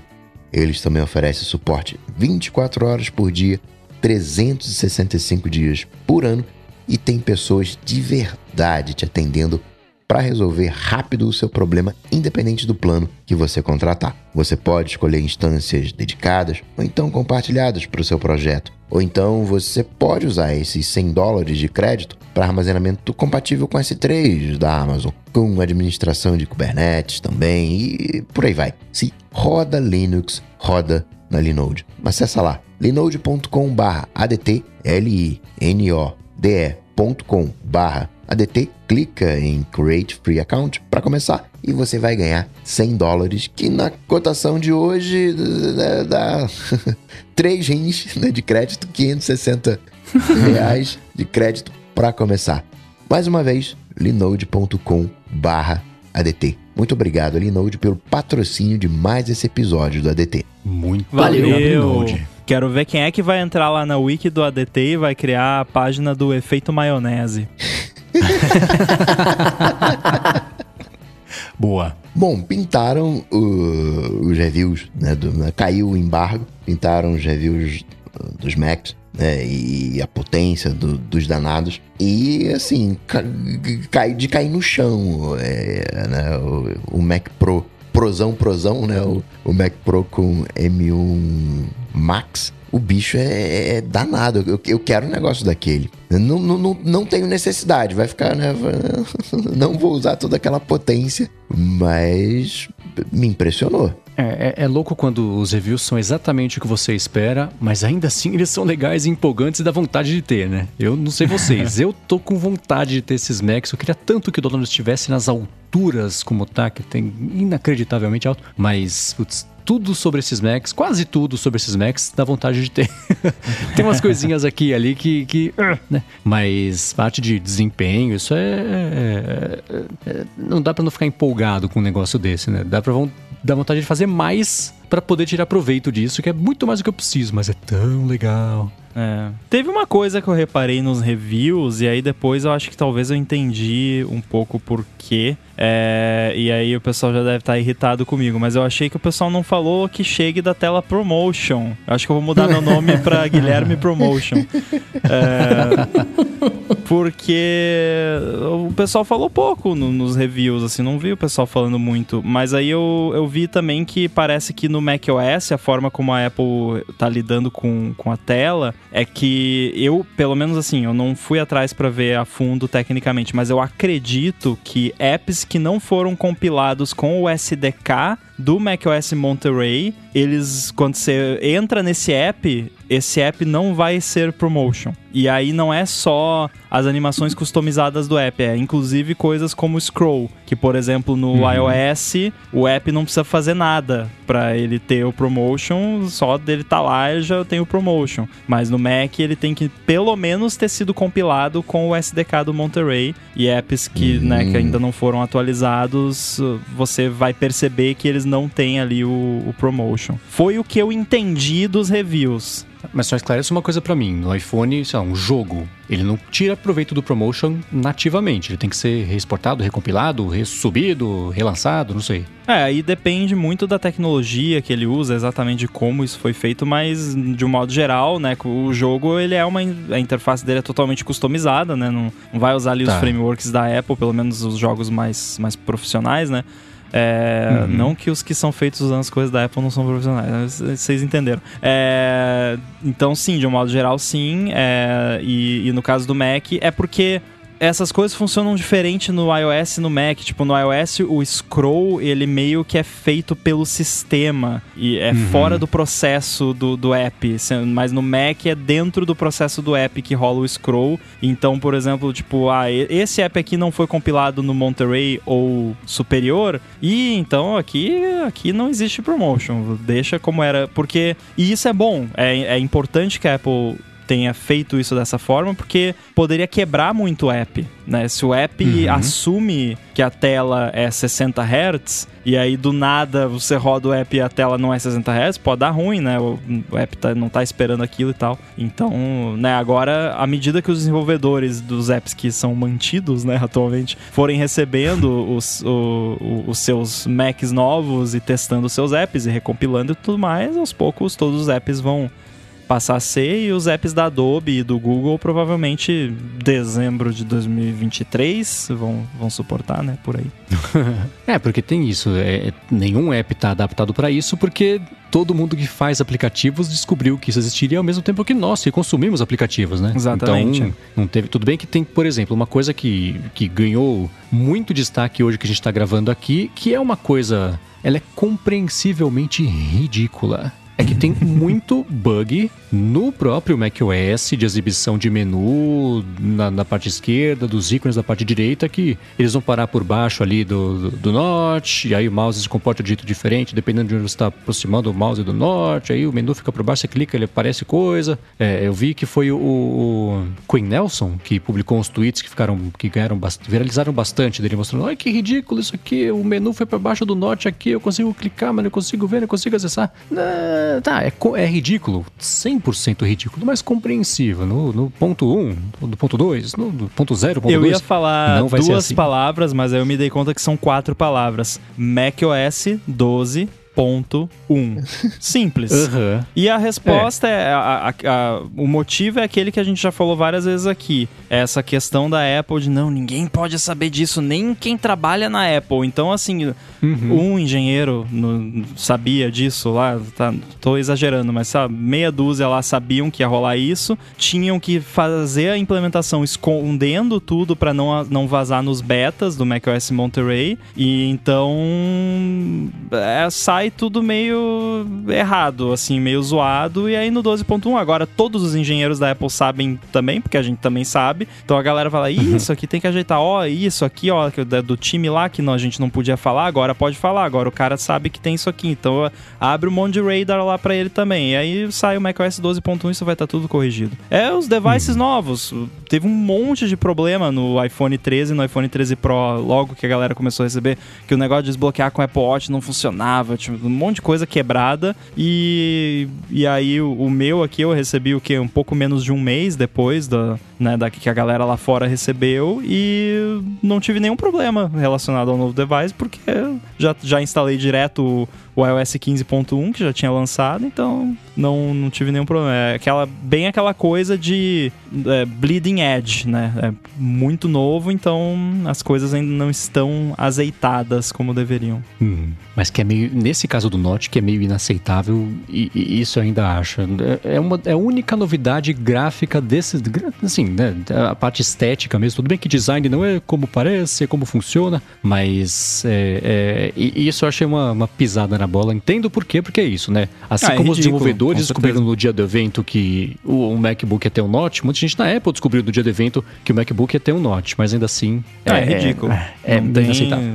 não tem desculpa. É, É. Vai durar uma É, semana a Apple tinha que polêmica? rever Vai. processos por conta disso, porque acontece com muita frequência. A gente sabe que acontece por causa disso. Então, assim, é, o que, que é, é mais importante você prevenir o vazamento do negócio ou é mais importante você dar uma boa experiência para as primeiras pessoas que compram um produto novo, caríssimo, que são os seus usuários mais fiéis, né? Coloca na balança o que, Uhum. que vale mais a pena, né? Acho que a balança tá pendendo muito pro lado errado no momento. Sim, porque aí a notícia vira que eles não funcionam direito. Exatamente. É, essa, essa, né, corrigiu depois de dois, três dias, uma semana que seja? Sim, mas aí a notícia é aquilo que a gente sabe que o extra, a, o, o- a energia que tem que ser gasta para desfazer uma informação é sempre 30 vezes maior do que a energia que é gasta para fazer uma informação. Então. E não é- é adiantou aí. nada, porque vazou que ia ter note. Igual.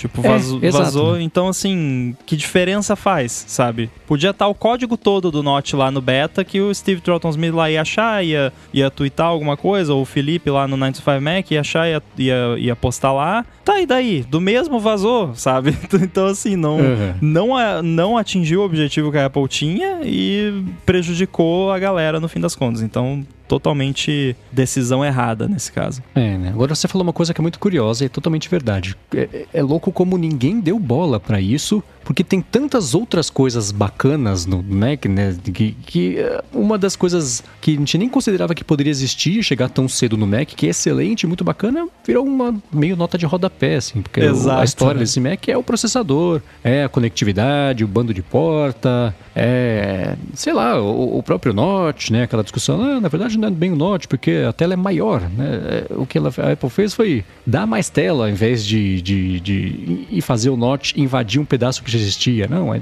tem mais área útil, aquela coisa toda. Mas o, o processador ainda pra mim é o que merece mesmo esse destaque todo, porque é um mundo inteiro agora sem saber o que fazer com tanto poder na mão acessível pra todo mundo, né? Estamos Agora, eu vou deixar uma reclamação aqui. Eu vi muito vídeo de review que era só a pessoa fazendo benchmark. Gente, isso é chato. Vai fazer review do negócio? Faz review do, da sua experiência. Ah, vou fazer aqui o Geekbench, não sei. o- Gente, eu já vi- aí eu- o, o cara bota lá o Mac, deixa lá 5 minutos de vídeo do, do um monte de numerozinho correndo na tela. Pô, eu quero ver você usar a máquina. Fala da tela, fala do Note, né?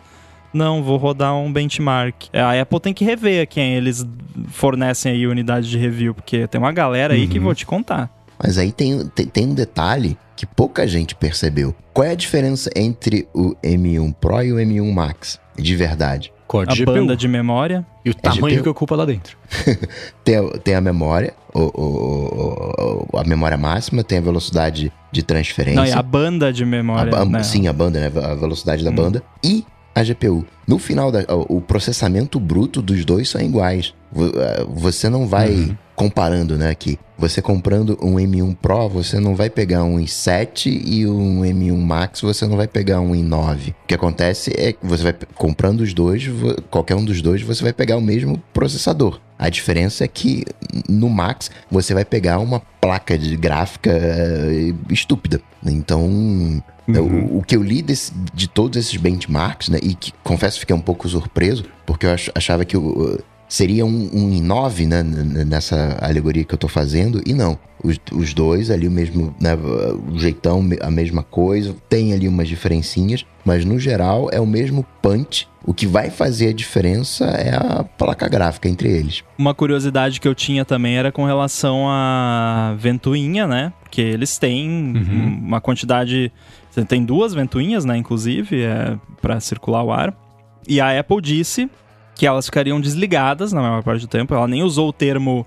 Né, que ficariam em baixa velocidade, não, desligadas, né? Que é o que acontece no meu Mac Mini aqui, por exemplo, que até hoje eu nem sei se a ventoinha funciona nesse negócio, porque eu nunca ouvi absolutamente nada. É, aí eu vi um, um, um desses reviews que não ficou só mostrando o benchmark, é, que o cara mostrou um- uma comparação, ele botou lá pra renderizar um- uma parada longa lá e pesada nesse é, MacBook, acho que era o de 14 polegadas M1 Max, comparando com o Intel, se eu não me engano, de 16 polegadas, e aí ele gravou o som da ventoinha no momento que tava ali, né, mais porradão ali, fazendo tudo. E aí a diferença, né, eu não, não tenho áudio aqui, mas a diferença eu descreveria como a diferença entre o barulho de um aspirador, que seria o, o- o Intel, e um ventiladorzinho daqueles USB, sabe? É tipo, é, talvez até menos. É difícil explicar, assim. Que é- realmente é, é muito, muito baixinho o, o barulho da ventoinha. Provavelmente porque a velocidade dela é muito baixa, né? Só pra dar aquele, aquela ajudinha, né? Ah, Isso é uma coisa que eu fiquei pensando em comparação com o iPhone, porque o iPhone, né, quando tá fazendo trabalhos, você liga, sei lá, alguma coisa de realidade aumentada, um joguinho lá, realidade aumentada, que monta um cenário em cima da mesa da sua sala. Ele esquenta, o meu pelo menos, muito rápido, né? E quanto mais eficiente forem ficando os processadores, menos vai esquentar, menos bateria vai consumir. Então tem ganhos em todos os aspectos aí. E eu acho que os aprendizados que a Apple vai ter para fazer esses Macs, especialmente na hora de lançar os mais parrudos, os, os com M1 Max, M2 Max, M3 Max, isso vai voltar e informar ali o, a, a parte de processamento dos iPhones para esquentar menos, conseguir fazer essas coisas que hoje são super intensivas ainda nos iPhones modernos para ficar mais eficiente. E isso até poupa a bateria também, né? De todo lado, bateria ajuda a poupar. Esse é um deles, né? Parte de dissipação de calor. Dissipação não, né? Mas ele esquentando consome mais, né? Quer esquentar o iPhone é fácil, é só você abrir o RAP. Nunca vi. do- eu nunca senti o meu iPhone tão quente quanto usando o aplicativo do RAP. Eu não sei se ele tá minerando Bitcoin, o que, que ele tá fazendo, vai ficar mais quente do que usando coisa de AR. Agora, o MacBook Pro de 16 polegadas, o novo, ele tem um recurso a mais que não tem no de Ah, 14. é. Nós falamos sobre né, ter a questão do- dos dois terem possibilidade de usar o mesmo chip e tal. Tem um detalhe que o 16 tem, que o 14 não tem, que para workflows muito específicos pode fazer uma diferença, mas para gigantesca maioria das pessoas, incluindo eu, não vai mudar nada. Ele tem a- as opções lá no, no- nas- nos ajustes do sistema de high power. É um tipo um modo de alto desempenho. E quando você ativa isso, ele basicamente ele permite o processador ir um pouco mais além e ele permite a ventoinha acelerar um pouco mais para conter né, o, o aquecimento causado por essa, essa forçação, digamos assim, né, esse, entre aspas, muitas aspas, overclock do, do processador. E isso é útil para quando você tem, por exemplo, ah, eu quero renderizar aqui um vídeo de 5 horas que, que vai levar 3 horas e meia renderizando. Aí, dependendo dependendo ali e tal, poderia chegar um ponto em que uh, ia atingir o limite do, do processador e ele ia começar a dar uma reduzida na velocidade para conter o aumento de temperatura e consumo de energia. Com esse modo de, de alto desempenho, ele deixa o computador ir um pouco além. Mas só vai fazer uhum. diferença nesses casos específicos de tipo, ah, vai ficar horas aqui, né, mastigando aqui um negócio, aí faz a diferença. E provavelmente ele só tá no de 16 porque ele tem aquele MagSafe de cento e poucos watts lá, que é mais potente, e também provavelmente questão térmica, né, por ele ser maior, ele uhum. aguenta o tranco e, e o de 14 não. Então tem essa pequena diferença, mas na prática não vai, não é algo que para 99% das pessoas deveria pesar na decisão entre um e outro. Ah, e é só no Sim, 16 é. polegadas com o M1 Max, do M1 Pro não tem isso. Sim. É isso a Apple fala, é, isso aí não é para ligar, deixar ligado toda hora, é para você resolver uma situação pontual e fazer que nem ele é exatamente o oposto do, do, da bateria laranja do iPhone, ao contrário, ele vai gastar mais, né? Mas é porque ele tem essa, essa potência para oferecer e, é o botão em situações turbo. excepcionais dá para ligar, né? É. Aliás, pouca gente sabe que o botão turbo que tinha nos PCs, ele, ele servia para deixar mais devagar. Quando você Exato. ativava o botão turbo, ele cortava o clock, ele, ele deixava mais devagar. E se você desativasse, aí ele voltava a potência normal do computador. É. Agora, uma coisa que eh, eu achei que seria de um jeito foi diferente, a questão do teclado, né? Pintaram os primeiros teardowns e ainda faz parte da carcaça. Não, ele não é facilmente é, trocável, reparável, né? Como eu imaginei que pudesse ser em função da, do, do, do... Ah, eu sabia disso, Coca. Eu falei para você, pô. Ah, eu, eu, eu achei lindo esse, esse, teclado todo preto e, e na verdade faz parte ali do, do case mesmo. Eles só colocaram ali uma cor diferente para deixar o teclado mais destacado e eu continuo achando lindo. Eu achei muito bonito isso. Hum, é, é, é, essa é uma das coisas que eu falei, hum, podia ser diferente. Esse teclado, eu não sei se isso tudo é pra ter. Tudo bem, você tem uma massa escura ali, as teclas tudo mais, e resolver aquela polêmica que não é polêmica do T invertido das setas. Então, ah, as setas com da direita e esquerda do tamanho de uma tecla normal é para preencher aquele espacinho que ficaria vazio do, dos dois cinzas ali. Então, teclado inteiro preto, você mantém as teclas com T invertido, mas ainda assim preenche visualmente o preto ali das teclas. Eu nunca sei qual é o, as setas que o pessoal acha ruim. É essa aqui do, do, do Magic Board que eu tenho?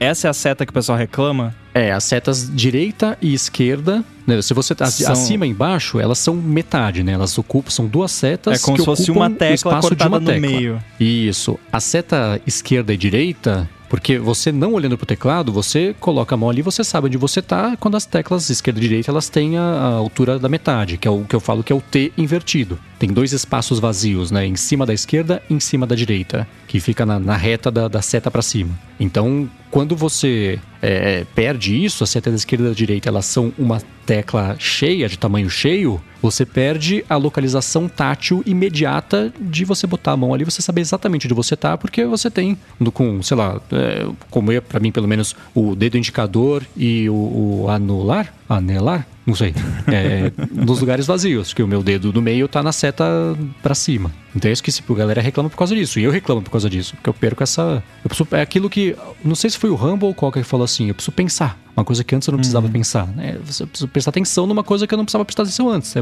é 0,001% mais cansativo usar cada vez que você coloca a pata no teclado. Isso gera uma experiência pior, né? Pra quem se importa com isso, para quem se incomoda com isso, né? Agora, eu quero saber a opinião do Bruno, porque nós não tivemos a oportunidade de, de ouvir do, do Bruno o que ele achou dessas novas máquinas, embora não tenha visto o evento, pelo menos eu sei que você ficou sabendo, né? E ficou sabendo que não teve Apple Glass, por exemplo. É... Infelizmente, é... né, cara? Pois é. O que, que você achou da, dessas máquinas aí? Cara, eu, eu, diferente de todo mundo aí, eu não me incomodo com o Note. Vocês estavam reclamando bastante, eu.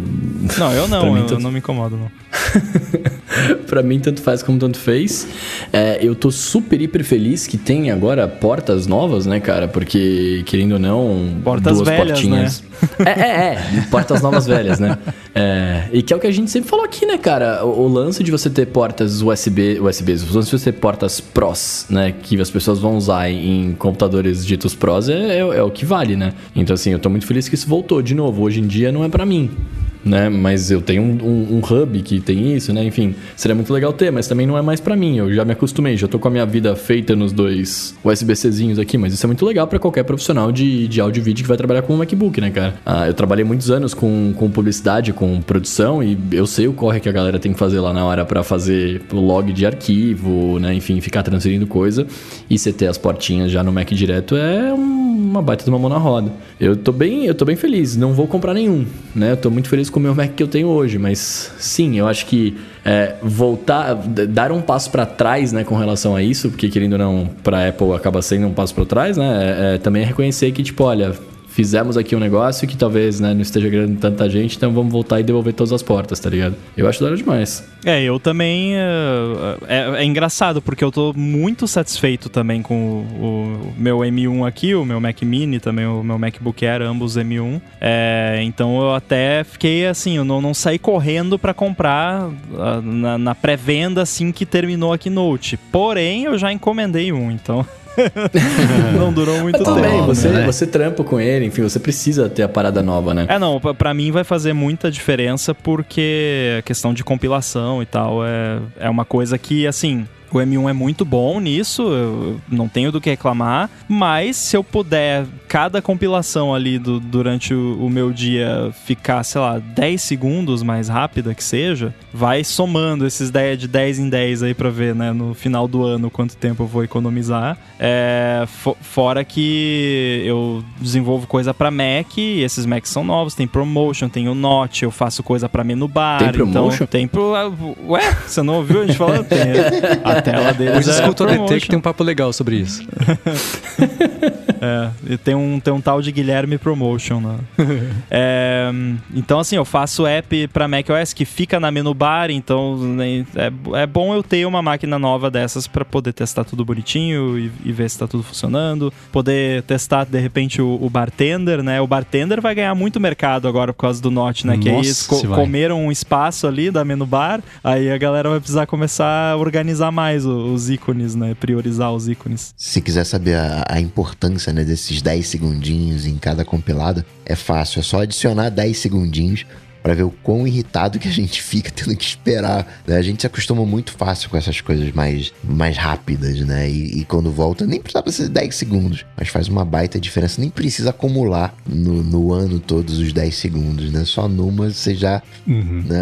É, questão de saúde mental, quase até. Exatamente. De alguma maneira. Financeira também, ó. Faz o calcula o valor hora aí, se você for somar esses 10 em 10 segundos aí durante um ano. Dá muitas horas. Bom, a gente vai partir para os alunos ADTs, mas antes disso a gente vai agradecer o patrocínio da Veru, assinatura de cafés especiais que está oferecendo um desconto exclusivo para os ouvintes do ADT. A Veru procura por pequenos produtores de cafés especiais por todo o Brasil e envia esses cafés para os assinantes uma vez por mês, sempre junto de uma surpresa que harmoniza bem com o café do mês.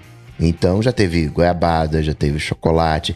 Esse mês vem um biscoito de polvilho com parmesão. E o mais legal é que você pode escolher o tipo e a quantidade de café que você quer receber.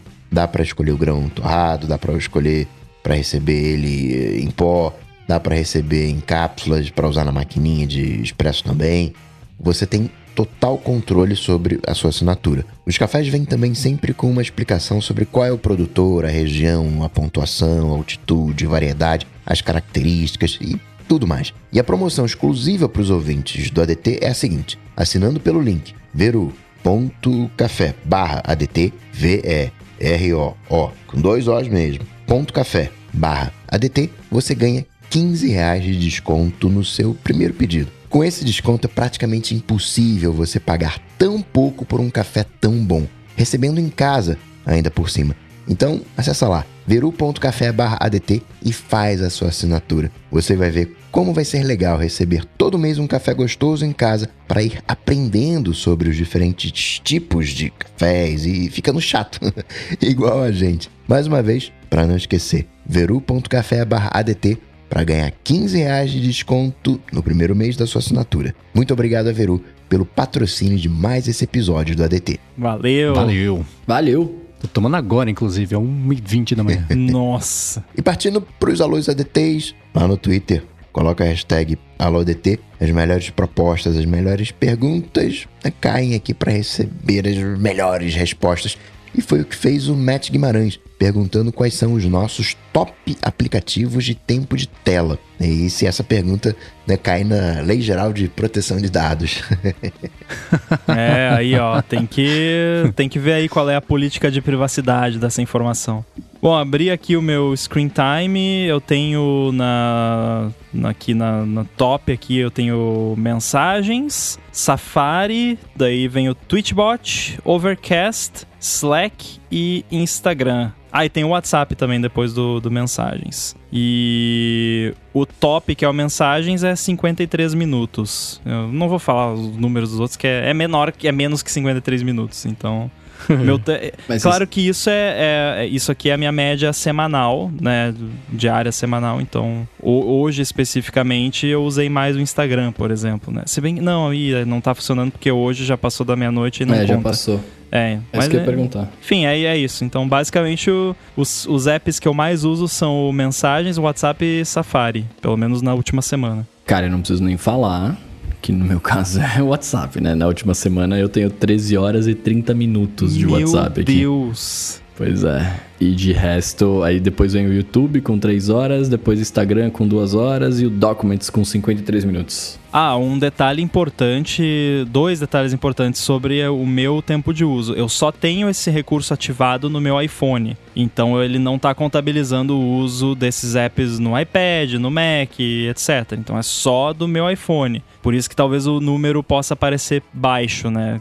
Que eu não uso tão pouco assim. É, e outro também é que eu acho que normalmente o WhatsApp nem apareceria no ranking dos top ali, mas é que essa semana em particular, inclusive tem o lance dos áudios, né? Que eu falei anteriormente, eu, eu usei mais o WhatsApp porque eu tô resolvendo muitos, pro, muitos problemas com muitas pessoas diferentes que só usam o WhatsApp. Então é uma semana um pouco atípica. Usando o WhatsApp, inclusive com áudio, mas é outra história. Com áudio, é, com áudio. o, eu faço o. tenho habilitado o tempo de uso, mas eu não sincronizo entre dispositivos, porque o meu uso entre dispositivos é bem distinto. Então, a maneira que eu uso o iPhone é completamente diferente da maneira que eu uso o Mac, né, que são os, os dois principais dispositivos. Então, não tem a sincronia e o iPhone eu estou usando como câmera, então eu não posso dar uma, dar uma espiadinha no, nos dados. Eu abri aqui o tempo de, de uso do Mac e o aplicativo que eu mais usei essa semana foi o Safari, né, com 14 horas. E esses números eles não são muito válidos no meu caso, porque o meu Safari está aberto sempre, né? Por mais que é, ele meça talvez ali a, a, o aplicativo que está em foco. Eu tô tela grande, estou consultando várias janelas. Então acaba tendo uma distorção. Não acredito que eu tenha passado essas 14 horas propriamente no Safari. Tem 4 horas de terminal, 3 horas de Chrome. Né? Eu sou navegador, né? 14 horas de Safari e 3 horas de Chrome, né?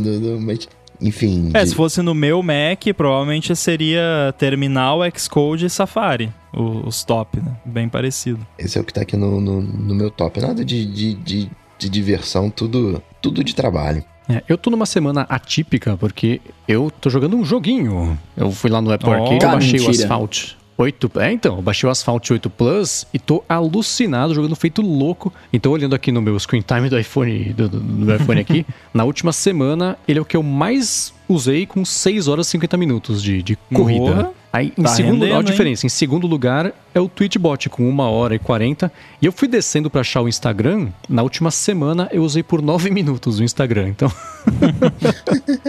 é pouquinho. E usando aqui a seção do Screen Time do Mac, aí é, é, Safari por 6 horas e meia na última semana, né? E Ulisses por 4 horas e, e 50 minutos, que é, é o tempo de, de, de, fazer os roteiros do matinal. É basicamente o, o meu uso disso. Né? Então tenho trabalhado muito no Mac e jogado joguinho no iPhone. Vocês usam limite de aplicativo para alguma coisa no Screen Time, não? Ou categorias eu ou aplicativos, uso. coisa assim? Cara, o único limite que eu tenho é no cartão de crédito. eu uso no, só no iPhone, é porque eu só uso Screen Time no iPhone. É, e no é. iPhone eu tenho limite, se eu não me engano, é uma hora por dia é, para redes sociais combinadas. Então, Instagram, TikTok, Twitter. é, eu tenho uma hora por dia total distribuído entre isso. Então, quando chega nessa uma hora por dia, ele, o meu iPhone me xinga e, e não me deixa mais abrir esses apps. Óbvio que eu posso digitar sem entrar anyway, né? Mas rara, é muito raro eu atingir esse limite. É mais uma coisa que eu deixo pra, pra me controlar assim mesmo, pra não, não ficar muito distraído ali com, com o celular, não gastar muito tempo com isso. E, e é só em dia de semana. No final de semana não tem Ah, limite tá. nenhum. É, minha pergunta era, ia ser essa se você costuma bater nesse limite e se quando você ligou esse limite você costumava bater e foi uma coisa que você foi se acostumando a usar menos, se forçando a usar menos ou, ou, ou não? Nunca bateu? Eu dizer, batia nunca bem não, mais no assim, Não começo. costumava bater. Não, é, no começo eu, eu batia bastante, aí eu fui me adaptando, e aí hoje em dia dificilmente eu bato. E quando eu bato, é, tá bom, acabou o tempo pra isso hoje, vamos fazer outra coisa. então Uhum. eu tenho conseguido seguir essa disciplina, mas aí no final de semana eu posso ficar o dia inteiro, se eu quiser, no, no Instagram ou no, no Twitter. Uhum. É, o único limite que eu tenho ligado era, era pro Instagram, que era 10. Eu tinha deixado um minuto por dia, mas aí eu comecei. a- a- acho que quando, quando eu criei o Instagram do matinal, eu tirei o limite, que eu precisava começar. Fiquei mexendo bastante lá. Nossa, um minuto é E só o tempo voltei- de carregar o feed. É, então, né? Aí, eu- aí eu tirei. Aí eu voltei com o limite de 10 minutos por dia. Aí nos primeiros dias eu comecei a bater isso, mas você vê, em uma semana somada eu usei 9 minutos no Instagram. Então é só mesmo pra postar 5 fotinhos por dia do, do matinal e na conta e ir embora, porque saiu, não faz mais parte do meu dia a dia. Ficar fuçando, vendo, navegando, não, não é mais. Não é mais o que eu faço. Começa a seguir lontras. Ou me manda hashtag.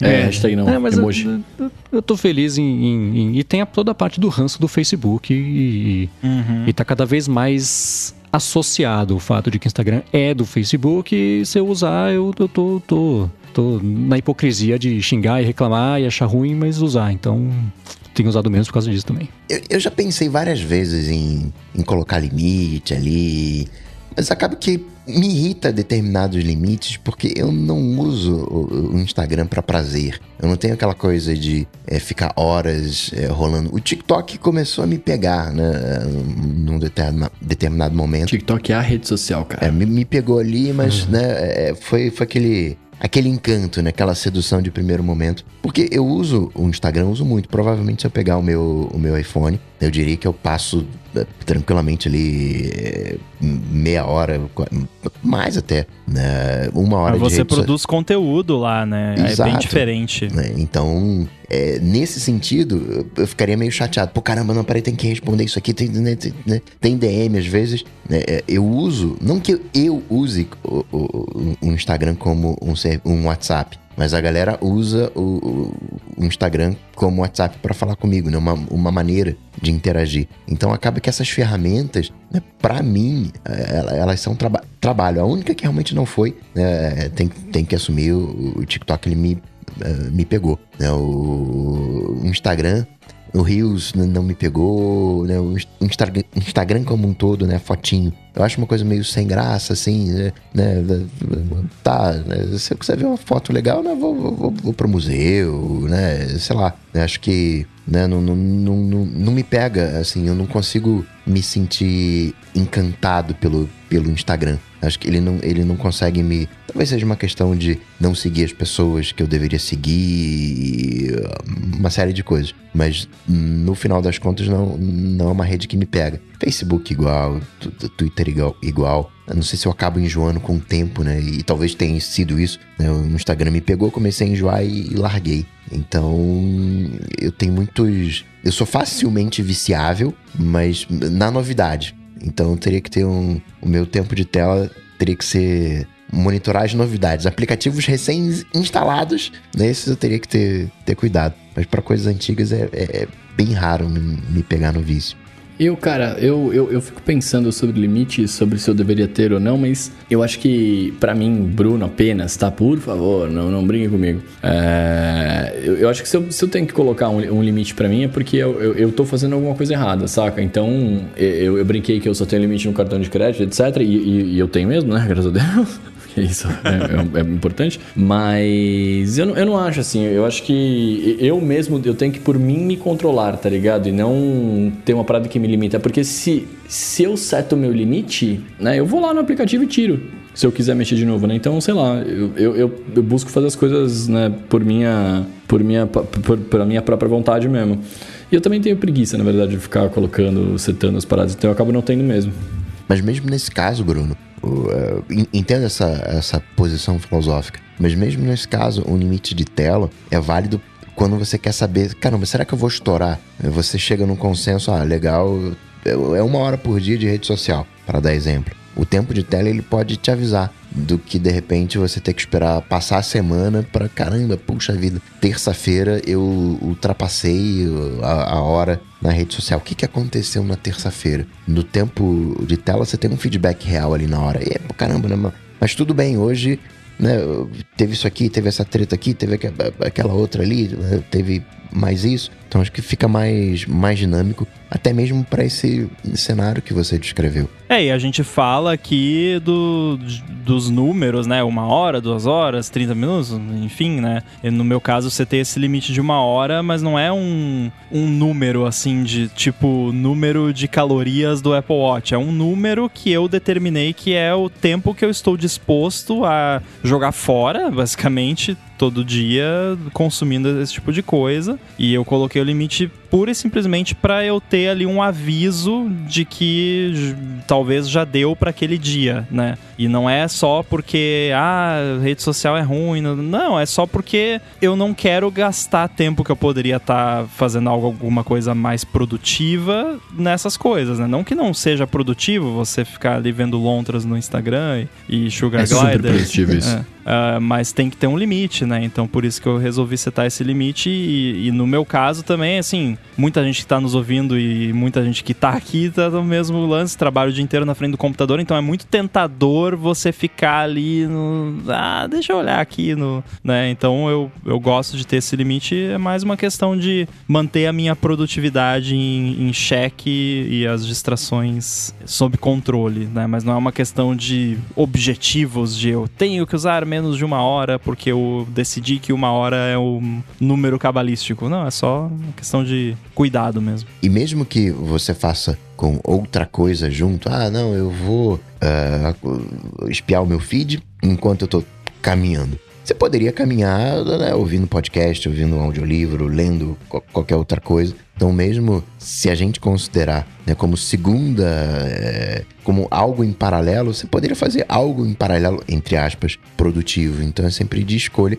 E é aquilo, né? Saber, né, a gente tem que, sim, espiar a rede social, a gente tem que responder mensagem, a gente tem que ler coisas, a gente tem que é, ouvir podcasts, livros e é um conjunto de coisas, né? Então, uma horinha ali, né? Para quem funciona assim, uma horinha de rede social, uma horinha de podcast, uma hora de, de, de leitura e assim vai vai ser a vida. É, e tudo isso é só para quem tá se, é, não tem regra, acho que vocês falaram assim, se você tá se sentindo incomodado com isso, liga, senão não, seja feliz, passe 48 horas por dia se você conseguir no Instagram e beleza, né? Faça o que te deixa contente, é só para quem tá ou sei lá, quer é, que nem eu, ah, quero arrumar um tempo para aprender idioma novo, mas não tenho tempo. Poxa, se você cortar algumas coisinhas no dia, você arruma um tempo, né? E isso pode ajudar, né? Agora, qual que é esse lance que você falou de ah, você pode caminhar, né? Olhando a sua timeline, não sei o quê. Não, você não pode. Eu tô falando aqui.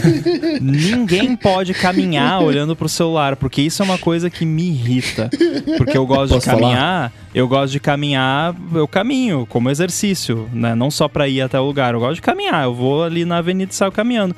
E aí sempre tem um imbecil na minha frente que tá mexendo no celular, andando a meio centímetro por hora, ou então alguém vindo na minha direção olhando pro celular que se eu não desvio da pessoa, a pessoa pecha em mim. Então, sabe o que, que você faz quando você for caminhar? Ouve podcast, ouve um audiolivro, mas de preferência podcast, de preferência o ADT, por que não, né? Por favor. Não, e digo mais, e digo mais, você tá reclamando aí, Ramo, que as pessoas andam devagar e etc. As pessoas podem acontecer de ser que nem eu, que batem a cabeça na árvore porque estão olhando pro celular. Então, por favor, não faça isso. É, tá vendo? Muito que bem. Agradecer aos apoiadores, os adetenses, que vão lá em apoia.se barra área de transferência e picpay.me barra área de transferência e dão aquela moral, dão aquele apoio, dão aquele suporte aos patrocinadores, Nuvem Shop, Linode, Veru, faz também aquela recomendação lá, né? A grana tá curta, mas quer ajudar o área de transferência, vai na sua plataforma preferida de podcast, faz a recomendação, faz a avaliação, estrela o área de transferência. Também agradecer o Edu, né, que faz essa mágica, né, deixa tudo, tudo lisinho, né, parece que a gente é o que nem o Bruno, né, o, o, o, mestre da voz, né, que sabe usar bem a voz, não engasga, né, deixa tudo azeitadinho. Obrigado, Edu. E para falar com os senhores? Me segue lá no Twitter, arroba underline inside, no Instagram Guilherme Rambo 2. Valeu. Show, eu sou arroba Bruno underline Casemiro no Twitter, no Instagram e no TikTok mais próximo de você. Vai lá que a gente troca ideia. Eu sou o MVC Mendes no Twitter, apresento Loop Matinal, podcast diário de segunda a sexta do Loop Infinito e escrevo todo sábado a coluna opinativa no updated.pt. Excelente. Para falar comigo, é só lá no Google bater Coca Tech que a gente troca uma bola. Tudo dito e posto. A gente volta semana que vem. Tchau, tchau. Valeu. Falou, valeu.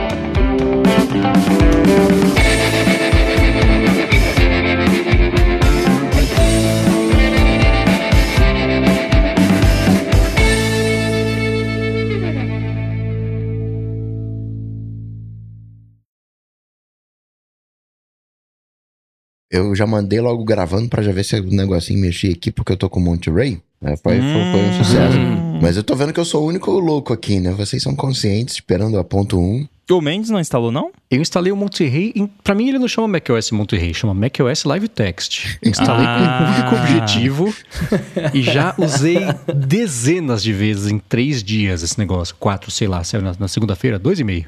Faz todo sentido. É muito bom, sabe para quê? Suporte hum. do AirBuddy. Que é a pessoa manda lá, ah, a minha, a minha licença, não sei o quê. Aí, em vez da pessoa colar a licença no e-mail, não, ela manda um screenshot da licença, é uhum. 50 mil caracteres aleatórios ali. O que, que você faz? Abre no preview lá e seleciona o texto. É maravilhoso. Uhum.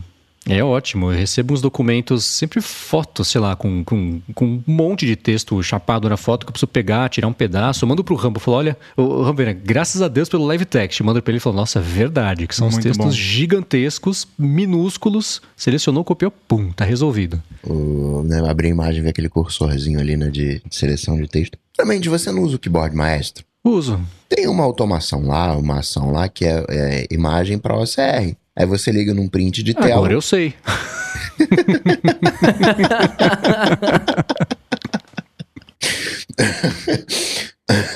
Por que você me disse isso há 10 anos? Vou até procurar aqui e vou usar de raiva. Eu tenho, eu tenho um Ctrl Option C, né, de copiar, que abre uma seleção de. o cursor de seleção de, de print de tela. E aí eu seleciono aquilo que eu quero, Olha. ele tira o print, joga pro keyboard maestro, faz o ACR. Eu tenho o Ctrl Option C e o Ctrl Shift Option C. Um é para português, outro é para inglês, que ele tem dicionário para funcionar melhor. Isso que eu ia perguntar, se ele funciona Selecionou tem, beleza, tem, porque tem, tem isso, né? Se ele não entende bem o idioma, pode dar problema, né? Olha só. Depois copia, o, o me manda o, o, arquivinho, exporta essa ação e manda para mim. Manda, manda sim. Boa. Antes tarde do que mais tarde ainda, né? Pois é, não tinha nem opção, agora eu tenho duas. Que semana produtiva é essa para mim? que o que eu fazia era mandar pro meu iPhone, tirava um print, mandava para iPhone, usava o iPhone para copiar, depois usava a área de transferência universal para colar de novo no Mac. Mó volta que eu dava para fazer isso aí. Parabéns. Né? Mas eu tenho. Mas paga os boletos, né? Uma, uma coisa que eh, nessa de live test que me pega é quando vem uma linha digitável e tem zeros. Porque hum. como eu sou meio hum. dislexo, eu não sei contar os zeros. Ou não é só o zero, é cinco. O, o, aí eu fico. O zero, um, dois, três. Não, peraí. Não, acho que tem quatro, hein? Eu, eu fico meia hora contando. Uhum. Então eu tenho. Aí, cê, aí o seu cérebro começa a embolar tudo que aí você fica. Não, são seis, cinco. Aí, não, seis? Não, pera. né? É tipo falar um telefone em francês, impossível de entender. Nossa. Eu admiro a pessoa que olha assim e fala, não, tem, tem seis zeros e, e, e, tá certo o negócio. Então eu tenho trauma de digitar. Por isso essa coisa de copiar e colar para mim é uma, uma benção. É, eu vou sempre com o dedo de 3 em 3. O pessoal que inventa idiomas tem, tem problema com números, né? Qualquer Uhum. idioma que você vai aprender, os números são sempre complicados, né? É Nossa. louco isso, né? É porque assim, eu não sei se em português é fácil ou é difícil, porque eu sei. Então, né, desde criança, né, o inglês eu, eu tive que aprender, mas não achei difícil. Agora, qualquer outro idioma que você vai ver é muito, é muito complicado, porque, gente, simplifica os números. Mas eu penso, por exemplo, em inglês eh, tem uma lógica, não é igual, sei lá, português e espanhol, mas tá, tá- italiano também, tá tudo meio no radical latino ali. Mas o francês, que também é radical latino, é completamente diferente. O jeito matemático que eles fazem lá depois do- dos 50, dos 60, dos 70, 80, que é 20, 40, 10, fala, nossa senhora, não entendi nada. É muito doido. Alemão que conta ao contrário, fala primeiro o decim, o- o- a unidade, depois o decimal, e se você tem um número de 1.418.712, esquece, né? Tem que fazer aula para conseguir entender como é que é o número. É louco isso, né? Ninguém consegue concordar em nada. Por isso que a humanidade vai pra frente. O padrão de USB e contar até 10. até 10 não, no até caso 100. do, co- do coreano é que tem dois sistemas numéricos diferentes e você tem que saber os dois. E aí, dependendo Hum. do contexto, você usa um ou outro. Se é número de pessoas, é, é uma palavra. Se é número de animais, é outra. Se é número de copos, é outra. Se é número de. Nossa. Cada. Você tem, tem uma unidade para cada coisa. E se é número de dias, são palavras completamente diferentes para você falar um dia, dois dias, três dias. Nossa. pra quê, gente? Pega, ó, eu quero falar um dia, fala a palavra que representa o número um e a palavra que representa o número dia. pra que, que tem que ter outra palavra? É muito complicado. Eu ia falar aqui que na Bíblia, mas isso é, é polêmico, mas enfim. Né, 40 na Bíblia não significa um 40. 40 na Bíblia significa um catatal de dias. Ficou infinitos dias, ficou muitos dias. É que nem índio contando, né? Um, dois, três, muitos. Né, Tem toda uma. Cada número tem um significado né, na- nas origens, aquela na- do- do- dos versos, aquela coisa toda, mas não, não, não tem uma, uma ligação, né? É, é simbólico. Uhum. Nossa, não sabia disso. Penso no, no Fortnite em inglês, né? Não o jogo, obviamente, mas a palavra Fortnite com night de noite, que pode significar dias alternados ou duas semanas. É a mesma palavra, você usa, você usa uma, numa frase, pelo contexto tem que entender se você está falando sobre dia sim, dia não, ou uma coisa que acontece a cada duas semanas, o que não faz o menor sentido, né? Pouquíssimo eficiente o jeito de comunicar. Mas todo idioma tem isso, né? Se você prestar atenção. Alguns mais que outros, mas esse lance do contexto é super comum também. É, Eu acho que em português não é tanto, mas em inglês tem bastante disso, assim. É uma palavra ali que você só vai saber exatamente o significado dependendo do contexto. É, eu vi esses dias também no Twitter alguma. Era uma imagem de alguém traduzindo do inglês para o japonês e mostrando a estrutura do. Não, era inglês, japonês e coreano, e mostrando como é que a estrutura da frase se, se- é, é, muda entre os idiomas com setinhas indicando, sei lá, a pessoa falava assim: Eu vi um casaco vermelho passando na frente da vitrine da loja saindo do hotel. Em japonês é uma mistureba, você começa eu, hotel, janela, sair, casaco, verde, assim, tudo louco. Então, o pessoal falando assim, pra você. É, por isso que quando você tá escutando, sei lá, por algum motivo numa palestra, algum tradutor em japonês, tem que esperar um monte, tem que esperar concluir a Tem que frase fazer um buffer. Pra começar, é, para começar a formular como é que vai ser a frase e a tradução pra pessoa entender. E aí o coreano era tipo o japonês, só que mais eficiente. Você precisava de bem menos É, bem mais curto. caracteres ou, ou ideogramas, não sei se em coreano é ideograma também que chama, Caracteres. Pra poder caracteres mesmo? Mas é. Esses idiomas asiáticos, eles. Eu não sei se o mandarim tem, mas o, o japonês e o coreano tem as partículas, né? Então a ordem é meio. parece meio aleatória, porque você coloca uma partícula entre as palavras para indicar, ó, isso que veio antes de- dessa partícula era o sujeito, por exemplo. E isso que veio antes era o verbo. E assim, assim você constrói a frase. Tem uma ordem lógica ali que as coisas têm que seguir, mas as partículas meio que você coloca ali para indicar, ó, isso foi tal parte da frase, agora o que vem é é outra coisa. E inclusive você pode falar às vezes a mesma frase com partículas diferentes, com uma partícula diferente do sujeito, por exemplo, para você dar mais ênfase no sujeito ou no, na ação, por exemplo, né? É tipo você É. falar assim, é, teve até um TikTok que eu vi esses dias que era muito bom, que era a pessoa falando a mesma frase, só que enfatizando uma palavra diferente, né? É tipo você falar, Ah, eu eu fui já no mercado. Aí você fala, eu fui no mercado. É, eu fui no mercado, né? tipo isso. Só que você usa uma palavrinha ali, não. Não, é, não chega a ser uma palavra, é um, um sonzinho só. Uhum. Eu tinha visto uma dessa que a frase era assim: I didn't say you were stupid. Aí era assim: I didn't say you were stupid. I didn't say you were stupid. I didn't say you were stupid. Vai até o final e cada vez que você I enfatiza uma palavra diferente. Stupid. É, então, you were stupid. É incrível cada uma que você enfatiza. Muda completamente o, o sentido da coisa. Uhum. O Marcelo falou que o português é a língua mais perfeita porque as letras têm o som correto. Mas qual é o som correto das letras? É o que você aprendeu, né? Exato. Eu vi, Qual é o som do H? eu vi um comediante falando uma vez que português parecia é, é, espanhol com uma pessoa que tinha aprendido a falar sem conseguir ouvir. Então era espanhol de surdo, era o português, que falava de um jeito estranho. Pra, pro, pro, ele era um indiano canadense. Tem muita gente que fala que português parece russo, pra quem não entende, assim, principalmente o pessoal que ah, fala mas inglês. Tem os fonemas, o cra, bro, dro, é, é parecido Uhum. mesmo, não tem nada a ver, né? Você, escutando alguém falar russo, você pega umas, umas palavrinhas assim, é que nem romeno. Uma coisa ou outra bem de leve, você pega um contexto por uma palavra, mas os fonemas são parecidos, é bem estranho. Tem aquele. Tem um vídeo, se alguém se procurar aí, né, falando desse lance dos sons, que é se o inglês fosse pronunciado foneticamente. Alguém fez um vídeo Ah, esse vídeo é que muito é bom. engraçadíssimo. Engraçadíssimo. Porque o inglês realmente, né? O, o português, né? O que o Marcelo falou do português faz sentido, pelo menos, que o português tem uma certa consistência interna nos sons, né? Claro que tem tudo, sempre tem exceções, né? Mas assim, o inglês é, é um absurdo, assim. Tem as mesmas coisas, tem sons diferentes e é simplesmente é porque é, não tem um motivo, uma regra. É, esse vídeo a pessoa faz. Ela, ela vai é, falar assim: ah, o A em inglês pode ser é, a, o, o. E aí é, a pessoa vai montando, vai construindo o vídeo em cima da, da, da, da premissa de que aos pouquinhos vai fazer cada vogal, cada fonema ser consistente até o final da frase. Fica absolutamente ininteligível da metade pra frente, porque é diferente, né? Você tem o, o E, o E, o I, o E, o A, e aí ele vai fazer adotando a- a- o mesmo fonema pra mesma letra da- da- por todo o vídeo. Muito engraçado. Vou tentar achar aqui pra pra mandar no chat pra vocês, é muito bom. Bônus track tem, ganha link no, no show notes? Ou, ou não tem direito? Só esse. Vou abrir uma exceção. Eu acho que já teve o- outra vez, então não é a primeira exceção. Tá, que nem o review Expedited lá da Apple. Vamos abrir uma exceção. Aham, só dessa vez, hein? Ai, ai, ai. Não acostume.